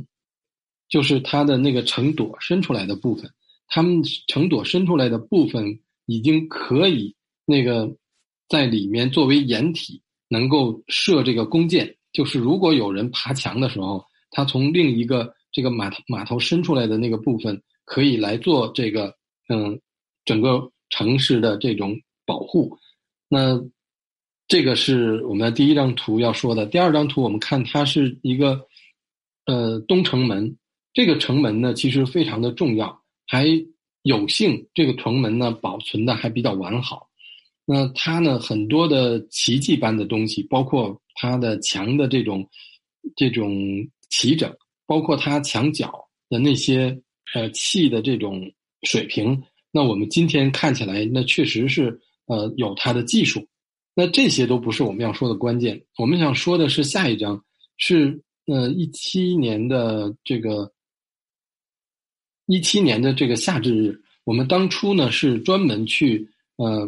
去测量这个城门，因为当时吕宇飞先生，我们是作为这个后援团去跟着一起去做这样的一个呃拍摄，呃做了一个记录，就专门是测量这个夏至日的时候这个。太阳是是不是能在这个时点上面整从这个城门的这个夹角的部分打进来？那我们最后这个吕宇飞先生的推算呢，和他的这种推论是成立的，因为我们前后呃五天在呃一共在那儿住了八天，那我们在那个过程之中把前后所有的测量的这种这个测量值吧全部都做了记录，那就是。在夏至日的那个时点上，城门所有的这个朝向是朝向太阳升起的这个时间点上，但是我们又推回到四千年前那个时间点的这个差异，然后能够看到这个太阳打进来的第一缕光线打在瓮城的壁画上，那个瓮城的壁画呢是呈九十度的一个壁画，那太阳的第一缕光线打在那个壁画上面，那个壁画就带有神性的一种起伏性。那太阳的，我们再看，再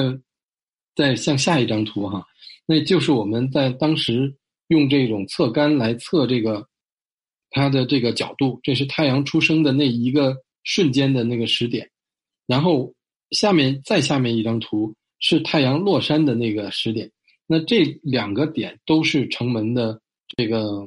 陆续的这个这个呃画的这个直线的方向哈。那升起点上面，呃画画过来以后，那有很多的人生的这个祭祀坑，就是我们今天听起来很不人道哈，很很残忍，但是是当初这个城就是保这个城的时候，他们相信那个如何能保护自己那。顺着这个太阳出生点有祭祀坑，然后顺着这个太阳的日落点也有祭祀坑。整个原来，呃，考古的时候呢，这些祭祀坑呢，呃，不太清楚，他们很散乱，没有人知道他们为什么这么排列。那后来这个吕宇飞先生他去做这个研究的时候，他的结论是，他是在依照着夏至日的这个时点，太阳的出生点和太阳的落落下点。那来界定的，他这个祭祀的这个时间和他的祭祀的有他祭祀的方式，那这是我们讲的他对于天和城的理解。其中还有很重要的一个方面是这个城墙的朝向，因为这个城墙既不是这个城门，既不是朝我们今天的这个正东，也不是朝我们今天的这个呃正北。我们不知道它为什么会是这样的一个朝向，它偏东北的这样的一个朝向。当我们测完了所有的这个呃出生点，这个阳光的这个光线以后，我们就能知道，后来从这个经典中也可以找到这样的一些例证，像这个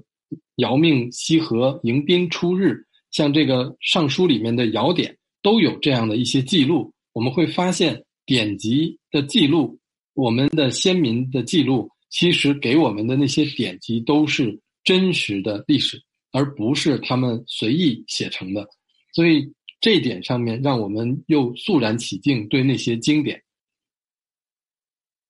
我们现在向下看，是说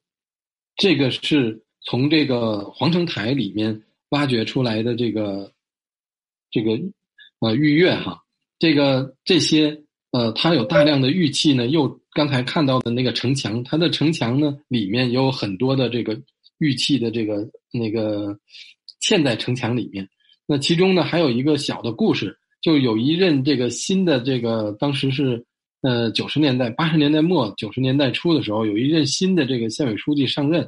然后他呢在春天刚刚春分的时候，他就去这个去考察的时候，发现漫山遍野的都是人。然后他就不明白大家在做什么，那个他就问这个随从人员说：“哎，我这刚来不了解这边怎么这么勤快啊？他们大家怎么都在下地了？”后来才知道，大家实际上是在那儿在找这个发现了玉器，然后呢，大家是在那儿找这个这个这个古玉。那后来国家知道了以后呢，逐渐把它保护起来，那形成了后来的这个国国家的文物的保护啊。那这些都是一个小的故事和插曲，后来的保护非常好。那逐渐的就把它的这个价值，我们看它是一步一步的从全国的这个古籍保护的这种重点的单位，一直到世界的这种重点单位，现在已经到了这个世界文明这个遗址它的这种预备申请单位的这样的一个呃状态了。那它其实我们选的这两个点，一个良渚，一个石卯，都是在。呃，一个是在五千年时点上，一个是在四千年时点上，记录中华文明非常重要的一个天人合一的完满的呈现，所以才来跟大家做一个交流。那下面我们总结一下这个部分哈，就是以前的时候呢，我们上一讲其实就是上一次跟刘老师对话的时候，我也谈到说。那我们学者把它分成一个叫巫溪的时代，还有一个是祭祀时代，还有礼乐时代。后面呢，还有一个就是那个天理的时代。那这些时代里面，其实不管它怎么分，其实都是跟我们的天人合一体系从来没有分别过的。所以，我们到现在再来理解钱穆先生所说的“天文即人文，人文即天文”这样的话，我们就不觉得那他说的我们觉得好像太玄虚了，而真实的是我们所有的。这种，嗯，中华民族那这样的一种文明体系的延续，它真的是跟天是分不开的。所以，它天人的这样的一种关系，那不管它，我们以前是叫，嗯，我们管它叫天德也好，我们是管它后来叫天道也好，后来我们叫天理也好，不管在不同的时期，它如何的名称，那当然，它它的哲学意义和它的精神含量也是在变化的。那在这样的过程之中，不同的时代有不同的呈现。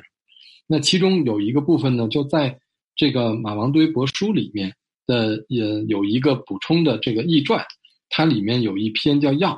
它呢借孔子的，因为这个学者现在呃他说是孔子说的，但是学者现在基本上判定呢，可能是孔子的这个学学生呃假借孔子的话在说这件事儿。那我觉得有必要跟大家呢说一下，在这儿。看看孔子是如何来看待这件事情的。他说：“赞而不达于术，嗯，则其为巫；那术而不达于德，则其为始，嗯，则其为之始。那个始巫之事，那个相之而未也，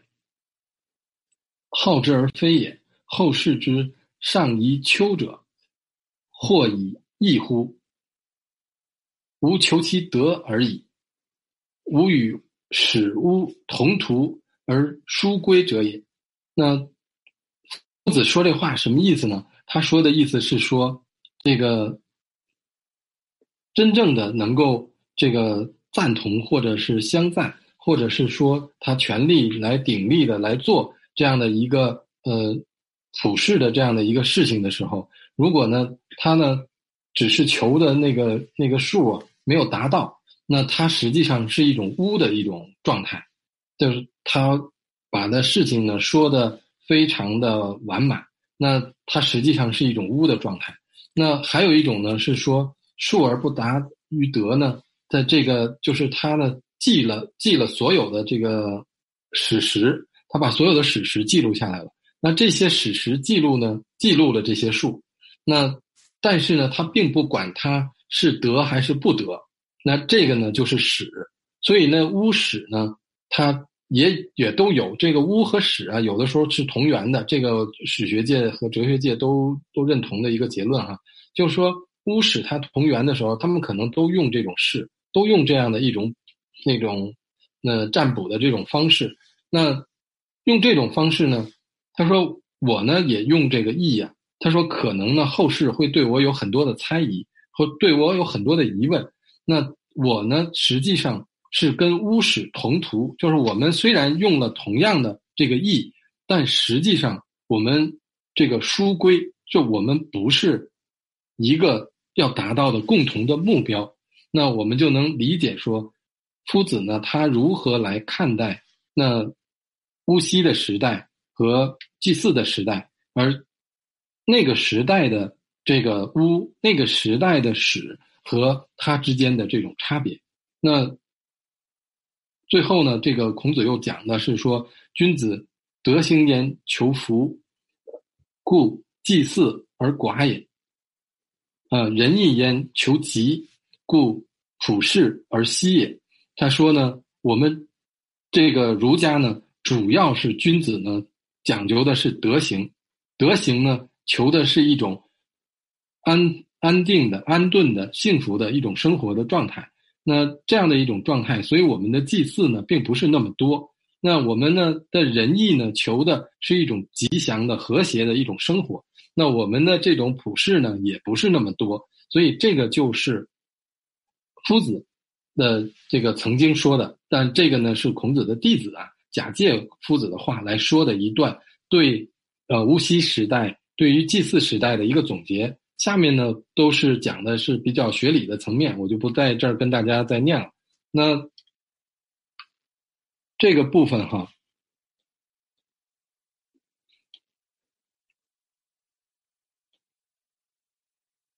我呢快速的把它这个这个第三个部分呢，其实是我们看到这个娄宇烈先生他其实有一个很好的总结，这个总结呢就比较。让让我们今天用起这个模型，就是第三个部分，我们说到的简易模型的部分，那就是我们呃，娄先生把天呢，它就分成是自然之天和天命之天。那这样的话呢，我们就把问题简单化。那第一个部分呢，呃，我觉得在自然之天里面呢，它就有这个本然和顺其自然的这样的一个，嗯，这样的一种追求和这种我们古人的这种追求。那它在经典里面呢。它也能呈现为我们，比如《道德经》啊，这个庄子啊，都有这个对我们本然的生活的这样的一种描述。那需要跟大家强调的一点呢，就是我我们今天理解的自然，其实不是古人说的自然。古人说的自然是本然的意思，而不是我们今天的自然界。如果所有的人认为道法自然是道法自然界，实际上是没有理解古人的意思，但刘孝感先生的说法就是，我们用今天的理解覆盖了古人，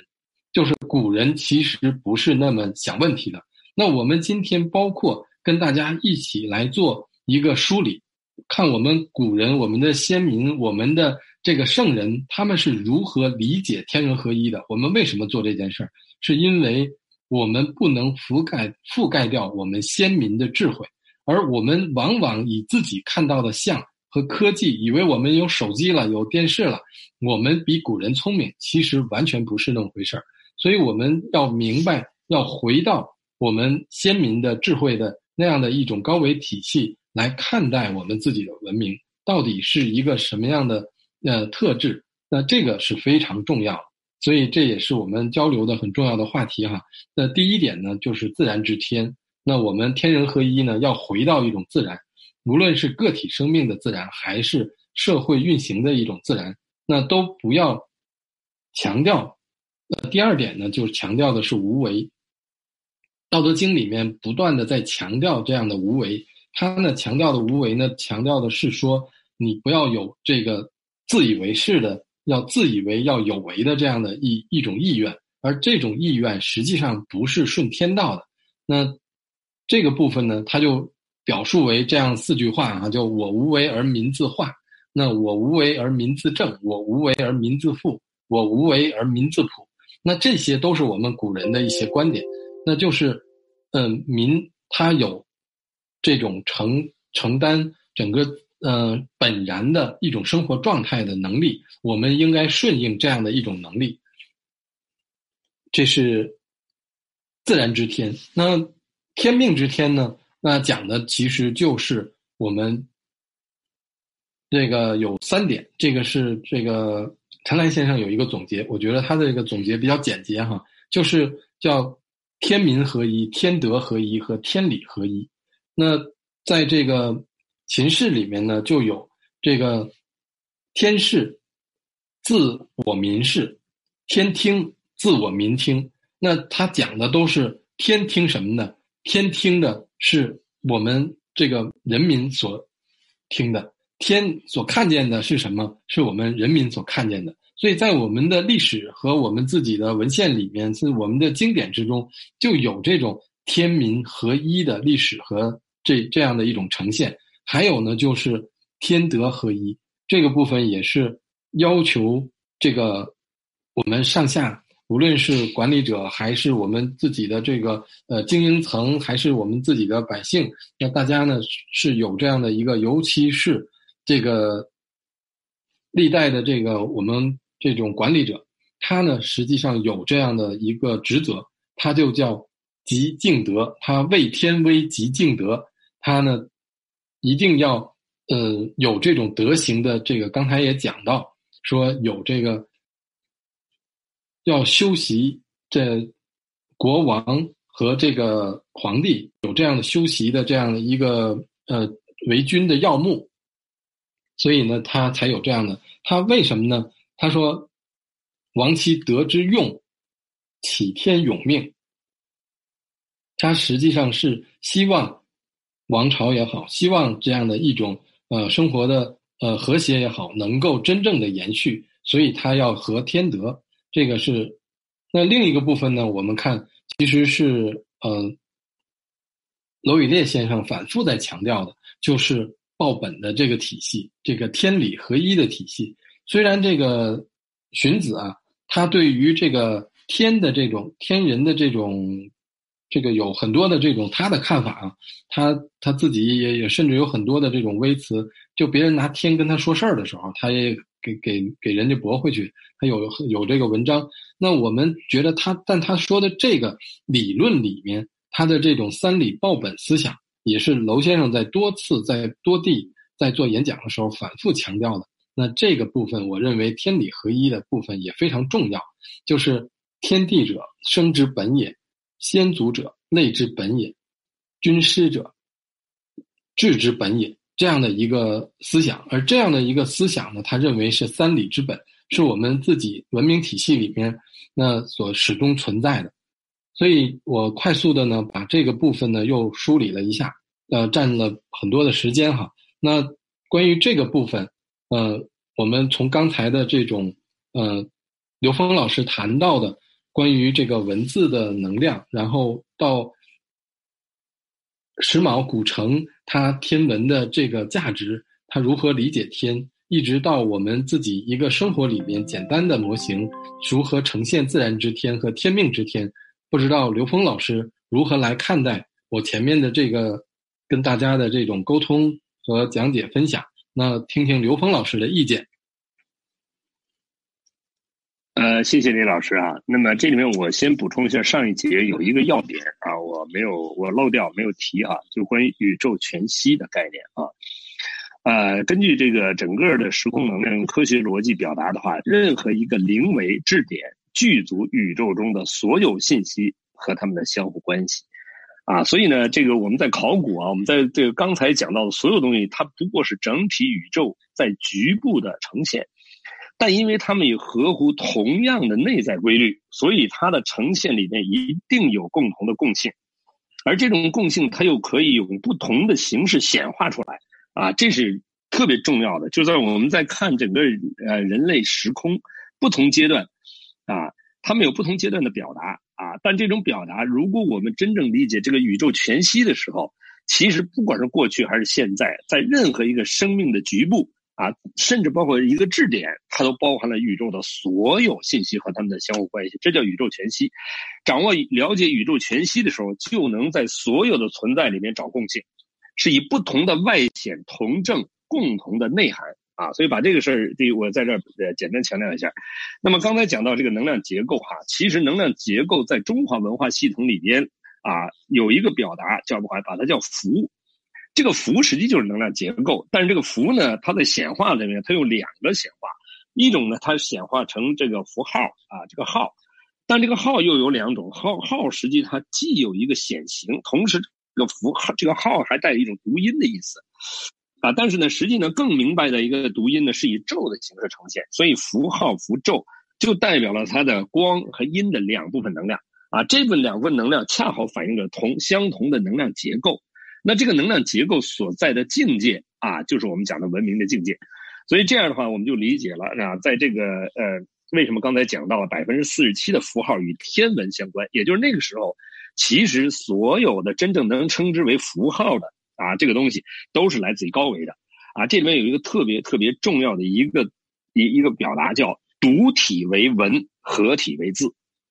其实呢，这个就跟那个呃傅景华老师专门研究的甲骨文的八个基本符连接起来了啊。所以那八个基本符构成了所有甲骨文的基本结构。也就是你甲骨文的所有结构，最后都归结为这八个八个基本符。有机会我们会详细的去跟傅景华老老师再进一步介绍这八个基本符。但是独体这个文就是基本符啊，它们的组合就形成了字。所以这个讲的太妙了，你知道吧？啊，所以呢，这个认字也就这个八个基本符衍生出了我们现在汉字的笔画。所以用笔画学汉字，传承了这个文字的高维能量啊。如果我们只是按拼音去学汉字的话，那就把这个文能量啊这个断掉了。那石某古城的这四千年上下的这个表达，实际呢，在这一段里面啊，李老师讲到了关于考古学的拼图的问题。啊，它呢越来越跟我们整个的这个神话和传说里边的很多东西高度契合，也就是神话和传说里面带的这些高维信息啊，它显化出来的三维的东西，有的时候我们根本读不懂啊。但是呢，在现实的考古过程中，我们找到了跟它很多相应的地方，这样呢，我们就对神话和传说背后的更高境界的内涵啊，开始去领悟了啊。那个前两天我专门有一有一个讲，就专门讲这个神话。啊，讲这个神话的这个概念，不是我去讲神话，是因为我讲这个神话的来源，是因为一个哈佛的一个教授，他讲中国的神话的这种特点啊，他只讲到了中国神话代表中华民族的一种精神，叫抗争。其实他只看到了一部分，一个局部，他不是这个抗争，他实际中国的神话是在告诉所有生命啊，每一个生命内在本自具足啊，就他用三维空间人认为根本达不到的事情，但是。啊，神话告诉我们，在更高维度达到这些事情是简单的事情，啊，那么在这个后来的，在这个嗯呃这个这几个这个呃最后的这几这一段是吧？就我觉得特别特别棒啊，特别关键哈。它是从那个呃巫溪时代到祭祀时代到礼乐时代到天理时代，啊，这几个时代，巫溪时代的特点是什么呢？他说赞，呃，他叫这个赞与数的关系啊。这个赞什么意思呢？就同频。啊，就乌呢是直接可以高高维能量同频的，但它不需要直接下载成记录啊，不需要架记记录下来，因为它随时用随时有。但记录就是数啊，结成记事开始，它只是一个数，这个数呢就开始有了知识，有了记录记录显化的记录。那赞而不数，这是巫啊，就是它只需要下载就可以，它根本不需要记录。巫它不需要写成什么东西啊，那数而不得啊，就是我们只把它记录下来，但这个记录跟高维连不上啊，这个德是高维的意思啊，但但连不上。啊，这个时候呢就是史啊，就你光记录了，这就是历史。但是这个历史呢，你找不到这个历史的更高的境界，它为什么会形成这种历史？你记录下来的对这个历史当时的时空点跟高维的关联，你没有没有理解这点的时候，那这个呢就是史啊，这就是史啊。所以呢，啊这样呢我们就知道了这个德啊，从赞到数到史这个三个能量信息的这种呈现。啊，一种是自由的、随机、随时应时应运、当下下载；一个是把下载来的东西呢记录下来，但这个记录内含高维信息。啊，还一个呢，就是只读懂了这个这个表象啊，所以成成为史啊。所以我们想用从史，如果只是记录的话，那从史里边你不去得到史里边的高维智慧的话，没意义。如果你不以从史里得到的这个高维智慧，这个德转化成我们现实生命每一个当下能够跟高维关联的话，啊，那这个时候呢，就是说啊，这这个生命的格局就打不开啊。所以这样的话呢，他讲到这个君子这里面讲到君子德行啊，指的这个东西呢啊，他以德福啊，这里面特别关键啊，就是我们在三维人以为的德是福德，什么福德呀？就是驾驭能量的频宽，你在三维空间驾驭足够的频宽，这就是福德足够的大。但实际上呢，一个君子真正明白他能跟高维连接啊，他是能够跟高维的智慧连接，这叫功德啊。所以呢，祭祀呢是高维的功德啊，是连接高维的。所以呢，在这个君子的这个行为里面，每每历代君王都有祭祀，都有跟高维连接的啊这样的形式。为什么？他是要把福德转化成功德。它是以更高的维度来驾驭时空能量的啊！但是我们在现实中人当然不是君子以下的这个庶庶民啊、草民，一般的来讲，是要把功啊福德转化成福报啊，转化成三维的显化，所以这就把这个福德能量给用反了。如果能够把福德能量升华到高维啊，这个通过像类似祭祀跟高维关联，当然祭祀是高维关联的一种形式，现在跟高维关联有很多种形式，各种修炼都是这种啊。所以呢，这个呢。呃，讲到娄老师，娄老这边讲到自然之三天啊，这个自然啊，刚才李老师讲的太妙了啊，它根本不是我们以为的这个环境啊，这种自然，它实际呢，自然是本啊自性之本然啊。什么是自性？是 n 为 n 趋于无穷大，是整个宇宙空间的本源啊，它是自性的本然啊，自性的本然啊，才是所谓的自然啊，这叫道法自然。如果我们认为自然只是这个完呃这个我们现实的外形啊外外部世界的这个，那只是一个对自然的一种啊这个狭隘的理解，是从下往上看自然，他只能看到这点啊，所以呢，自然是本然啊，是一他又是本自具足的这种啊这个自信啊，所以呢这个那这里面讲到这个无为啊，实际上无为啊，它是什么呢？无为不是啊，不是不为，它是这样的。它的意思呢，就是无为的本质是无分别，它是不是没有分别？它是不执分别。那么有为呢是有分别啊，只要有分，只要是有为，它有为跟有为直接就有分别。那无为是以不执任何分别而跟所有的有为都可以关联，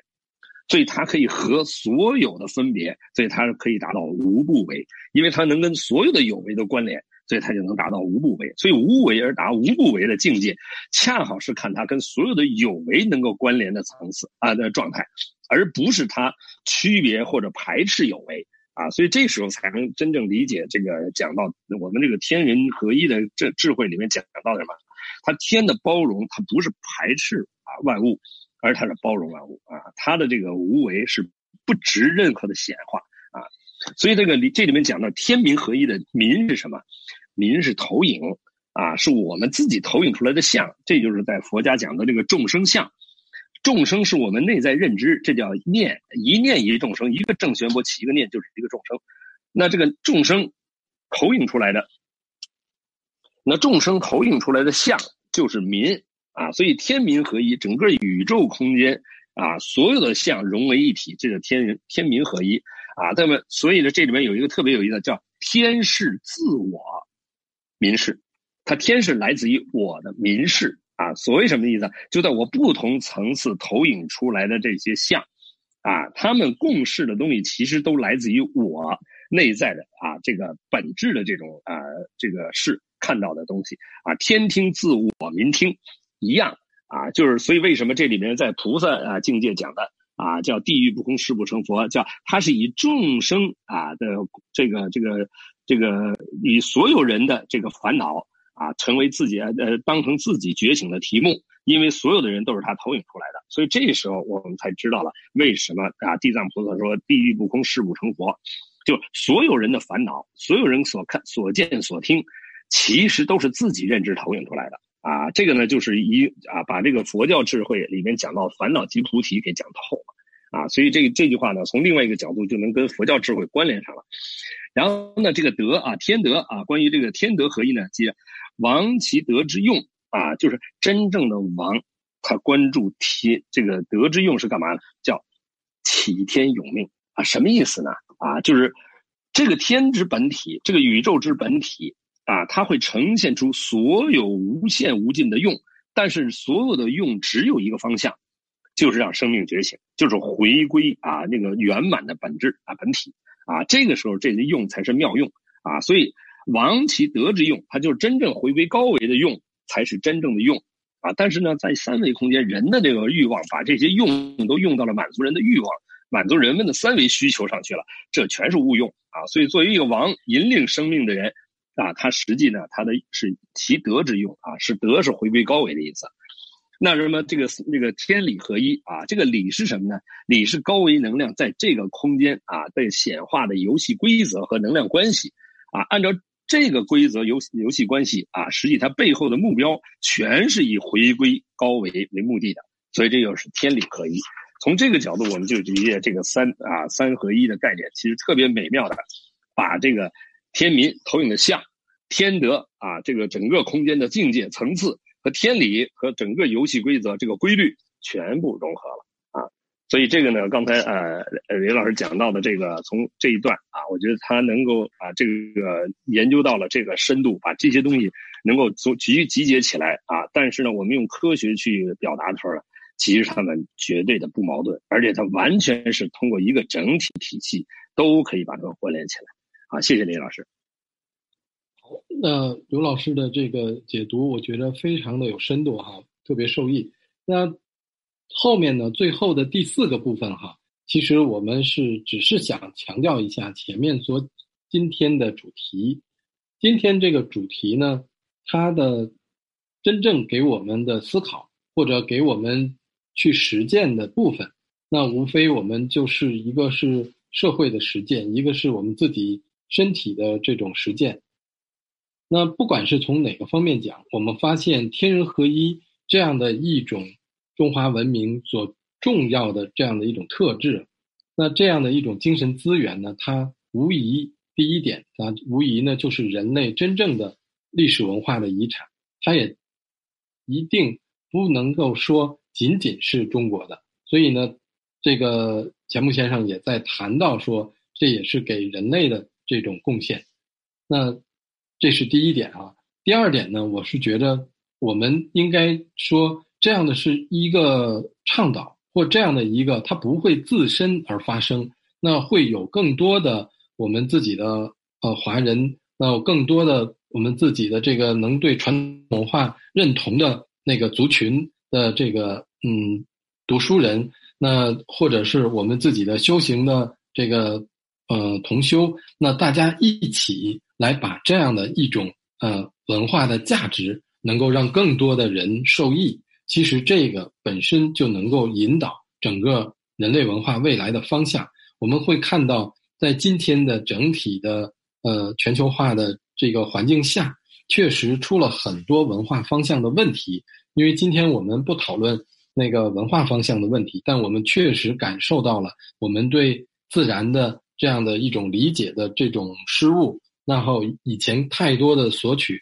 而使我们包括这一次的，包括出现的疫情，包括各种方面的原因吧。那我们可能都会觉得要有一个更深刻的自我的反省的过程了。那这个部分都需要我们对未来人类文化有一个引导和思考。那第三个部分呢，实际上是无论是它的天文体系还是它的人文体系，就天人合一来说，其实都需要去建构的。而不是说现在所有的，因为我们有了五千年的这种呃文化的积淀，然后我们就坐享其成嘛。然后或者我们就直接这个把门一打开，说说那个我们家有有有有这么多那个这个好的这个金银财宝，大家可以把玩一下，赏赏识一下。它其实不是这么一个概念。它我们其实这个。呃，前面讲到叫周流六虚，好，那个万事皆在这种变化之中。那每一个时空点其实都是在变的，在这样的变化的时空点上面，我们对于天文考古学这样的一个其实关注到我们自己文明很重要的学科，其实应该更加的关注，应该让它的梳理的呃体系更完满，来能够承担这样的一种重责。这个是我们对天文考古学的一种期待和这种应该未来的支持。还有一种呢，是从人文的理论的体系上面，它非常的缺乏建构，所以开始才有那么多的呃，我们族群特别优秀的哲人、特别优秀的先生们，那全球的华人的这个优秀的学者都参与了这样的讨论，但是。它的理论的这种系统性其实没有建构起来，我们会发现，这个就是不聚焦的这种没有焦点的这种一场辩论的讨论的情况，那未来可能也会出现。那我们不希望它是一个没有系统的，我们希望大家一起呢把它的系统逐渐的完满起来。其实就这三点呢，是我们的这样的一种。论题的很重要的部分。那我在最开始的时候，在讲跟刘鹏老师对话的前提的时候，我就说了一个这个让大家能够注意的方面，就是实践，就是我们无论对天文考古学的建构，还是对人文我们自己天人合一体系的理论的建构，都需要每一位成员来身体力行。那。娄先生呢对此呢有一个总结，跟大家一起来学习一下。那娄先生呢，他更多的讲到的是儒家的部分哈。他说，儒家的这种人文精神，就是通过这样一些东西来一步一步建构的。他把那些原始的宗教信仰一步步纳入到人文精神的轨道中去。从这里我们可以看到，在中国的礼仪文化中。确实蕴含着丰富丰富的人文精神，无论是在人与自然的天的合一，还是人与天命之天的合一中，都时时体现一种人占主导地位的态度。这个也是刚才刘峰老师谈到的，是说我们只有自己的生命体验，只有自己的生命，它有一种我们升维的，我们一种觉知的一种觉性的这样的一种呃主导，那我们才能够真正的完成自然之天和天命之天的这样的天人合一的职责和责任。那最我又想提到的一点呢，是说。前一段在三月三月初哈，那施一公就是清华大学的校长施一公在未来论坛上面有个演讲，我不知道在座的，就是所有的这个朋友们，大家看没看到？那施一公的那一段未来论坛的演讲啊，他就谈到说，我们人类今天自己的认知，也不过才能够眼睛能看到的物，也不过是整个物的百分之四。那我们有百分之九十几的部分是我们视觉所没有看、没有办法看到的，因为我们的视觉是根据天地能够造物成人类，我们的适应我们这个环境所形成的这种视觉。但是，就像《道德经》说“五色令人目盲”，我们的那个眼睛只能管我们这么一点东西，但是实际上我们对未来的认知。还是远远没有达到，这也是我们如何来理解我们先民、我们的这些曾经的我们民族的这种圣人，他们给我们的一些启发，那留给我们今天许多的文明的一些线索，那我们要把它合起来，那我们要在这个时空点上面要把它做到更完满。那我的今天的部分呢，就讲到这儿。看，呃，刘峰老师有。什么话要跟我们朋友们一起来说？呃，好的，那个这里面的这个三个要点哈，这个一个是人类历史文化的资源，这个中华文明的内在高维属性与现实的关联。啊，其实呢，就是说我们现在所有的考古遗产这些东西，实际都是在证明我们中华智慧内在的高维属性，也就是它的来源在更高的宇宙空间。这样我们才能理解天人合一是站在多么高的格局上建构的这个宇宙能量的实实体整体框架。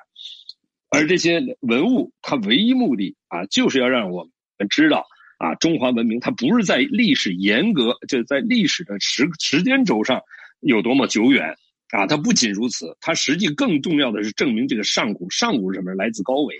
啊，它证明了一个来自高维的智慧信息。而到了你不用说，在这个我们在三维，你是几万年前，哪怕到宇宙大爆炸，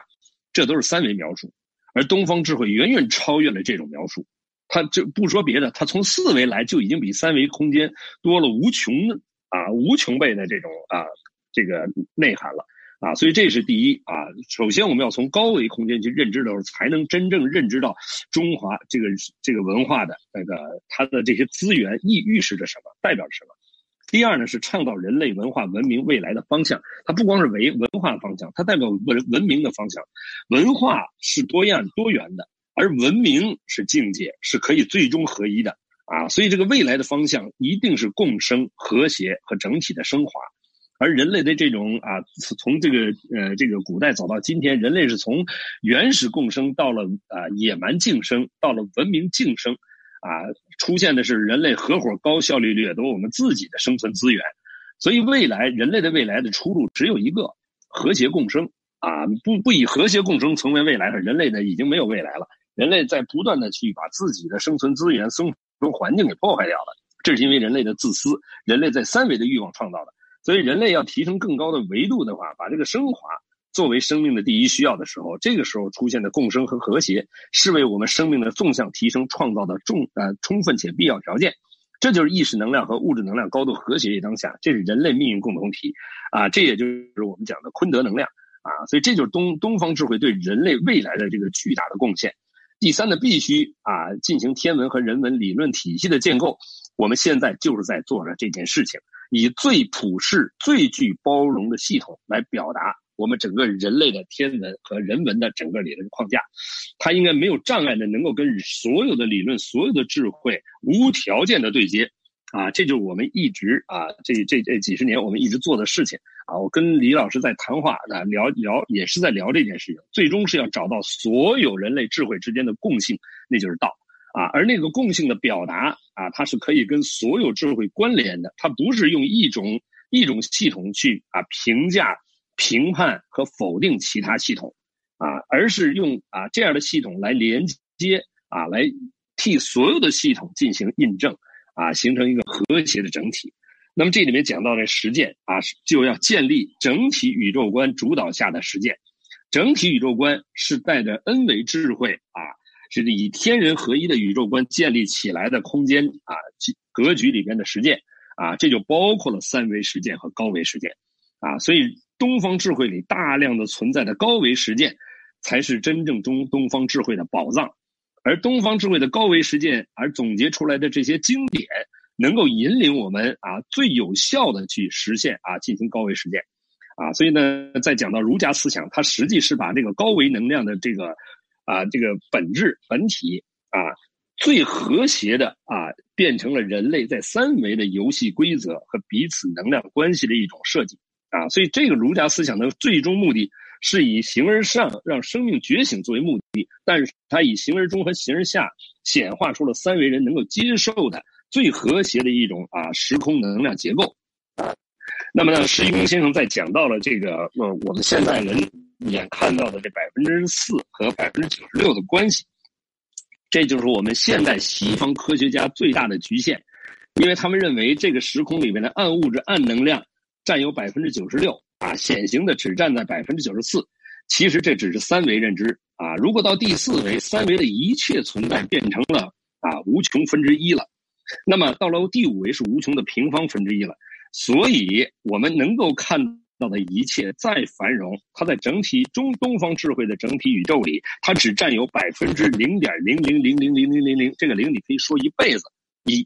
啊。所以这个情况下，咱才能真正理解东方天人合一的格局。啊，和我们现代所谓科学家们能够描述到的这个空间格局之间的差异啊，没有建构起这样的这个差异的逻辑的话，你根本无法从下往上爬，爬到霍金的第十一维，那也不过是十一比无穷大等于零，它跟三维没有区别。所以站在整个东方格局看宇宙啊，是从上往下看，是天人合一的宇宙观啊，协和万邦的国际观，啊和而不同的社会观，最终进入人人人心和善的道德观。啊，所以这是一个天地啊体系，而现在呢，整个人类的这个主流意识是以价值观统御啊，什么东西都标价啊，到了人生观也标价，到了世界观还标价，到宇宙观说不上去了啊。而东方智慧不是这么玩，它是宇宙观决定世界观，世界观决定人生观，人生观选择价值观，所以天人合一这个宇宙观是整体宇宙观，以整体宇宙观架立的建构的宇宙结构可以包容所有的存在。啊，它可以包容，它不是排斥，但它不执着于任何一个有限的存在状态里面，啊，所以这就把那个无为跟无不为啊啊呈现出来了。好，谢谢大家，谢谢李老师啊，在您启发之下，今天有很多的这个灵感，谢谢。啊，非常感谢刘峰老师哈，那个我们也是这一次的创作感觉到非常的尽兴。这样的话呢，我们无形之中已经一个小时将近十分呃两个小时将近十分钟了。原来还希望能有一点问答时间，现在看来已经太晚了，耽误了很多朋友的这个时间了。那我们也非常感谢那刘峰老师能抽出时间来一起对话，能有这样的智慧跟大家来分享。那最后也非常感谢每一位参与了中华文明建构和推广的成员。我们希望呢，大家以后我们还能有机会一起来呃谈论。呃，我们自己文明的话题，希望能给大家以启发。感谢，感谢刘老师，感谢各位，感谢，感谢，感谢李克老师，感谢刘峰老师。那今天我们的直播呢，就到此结束了。谢谢两位老师，也感恩大家的聆听。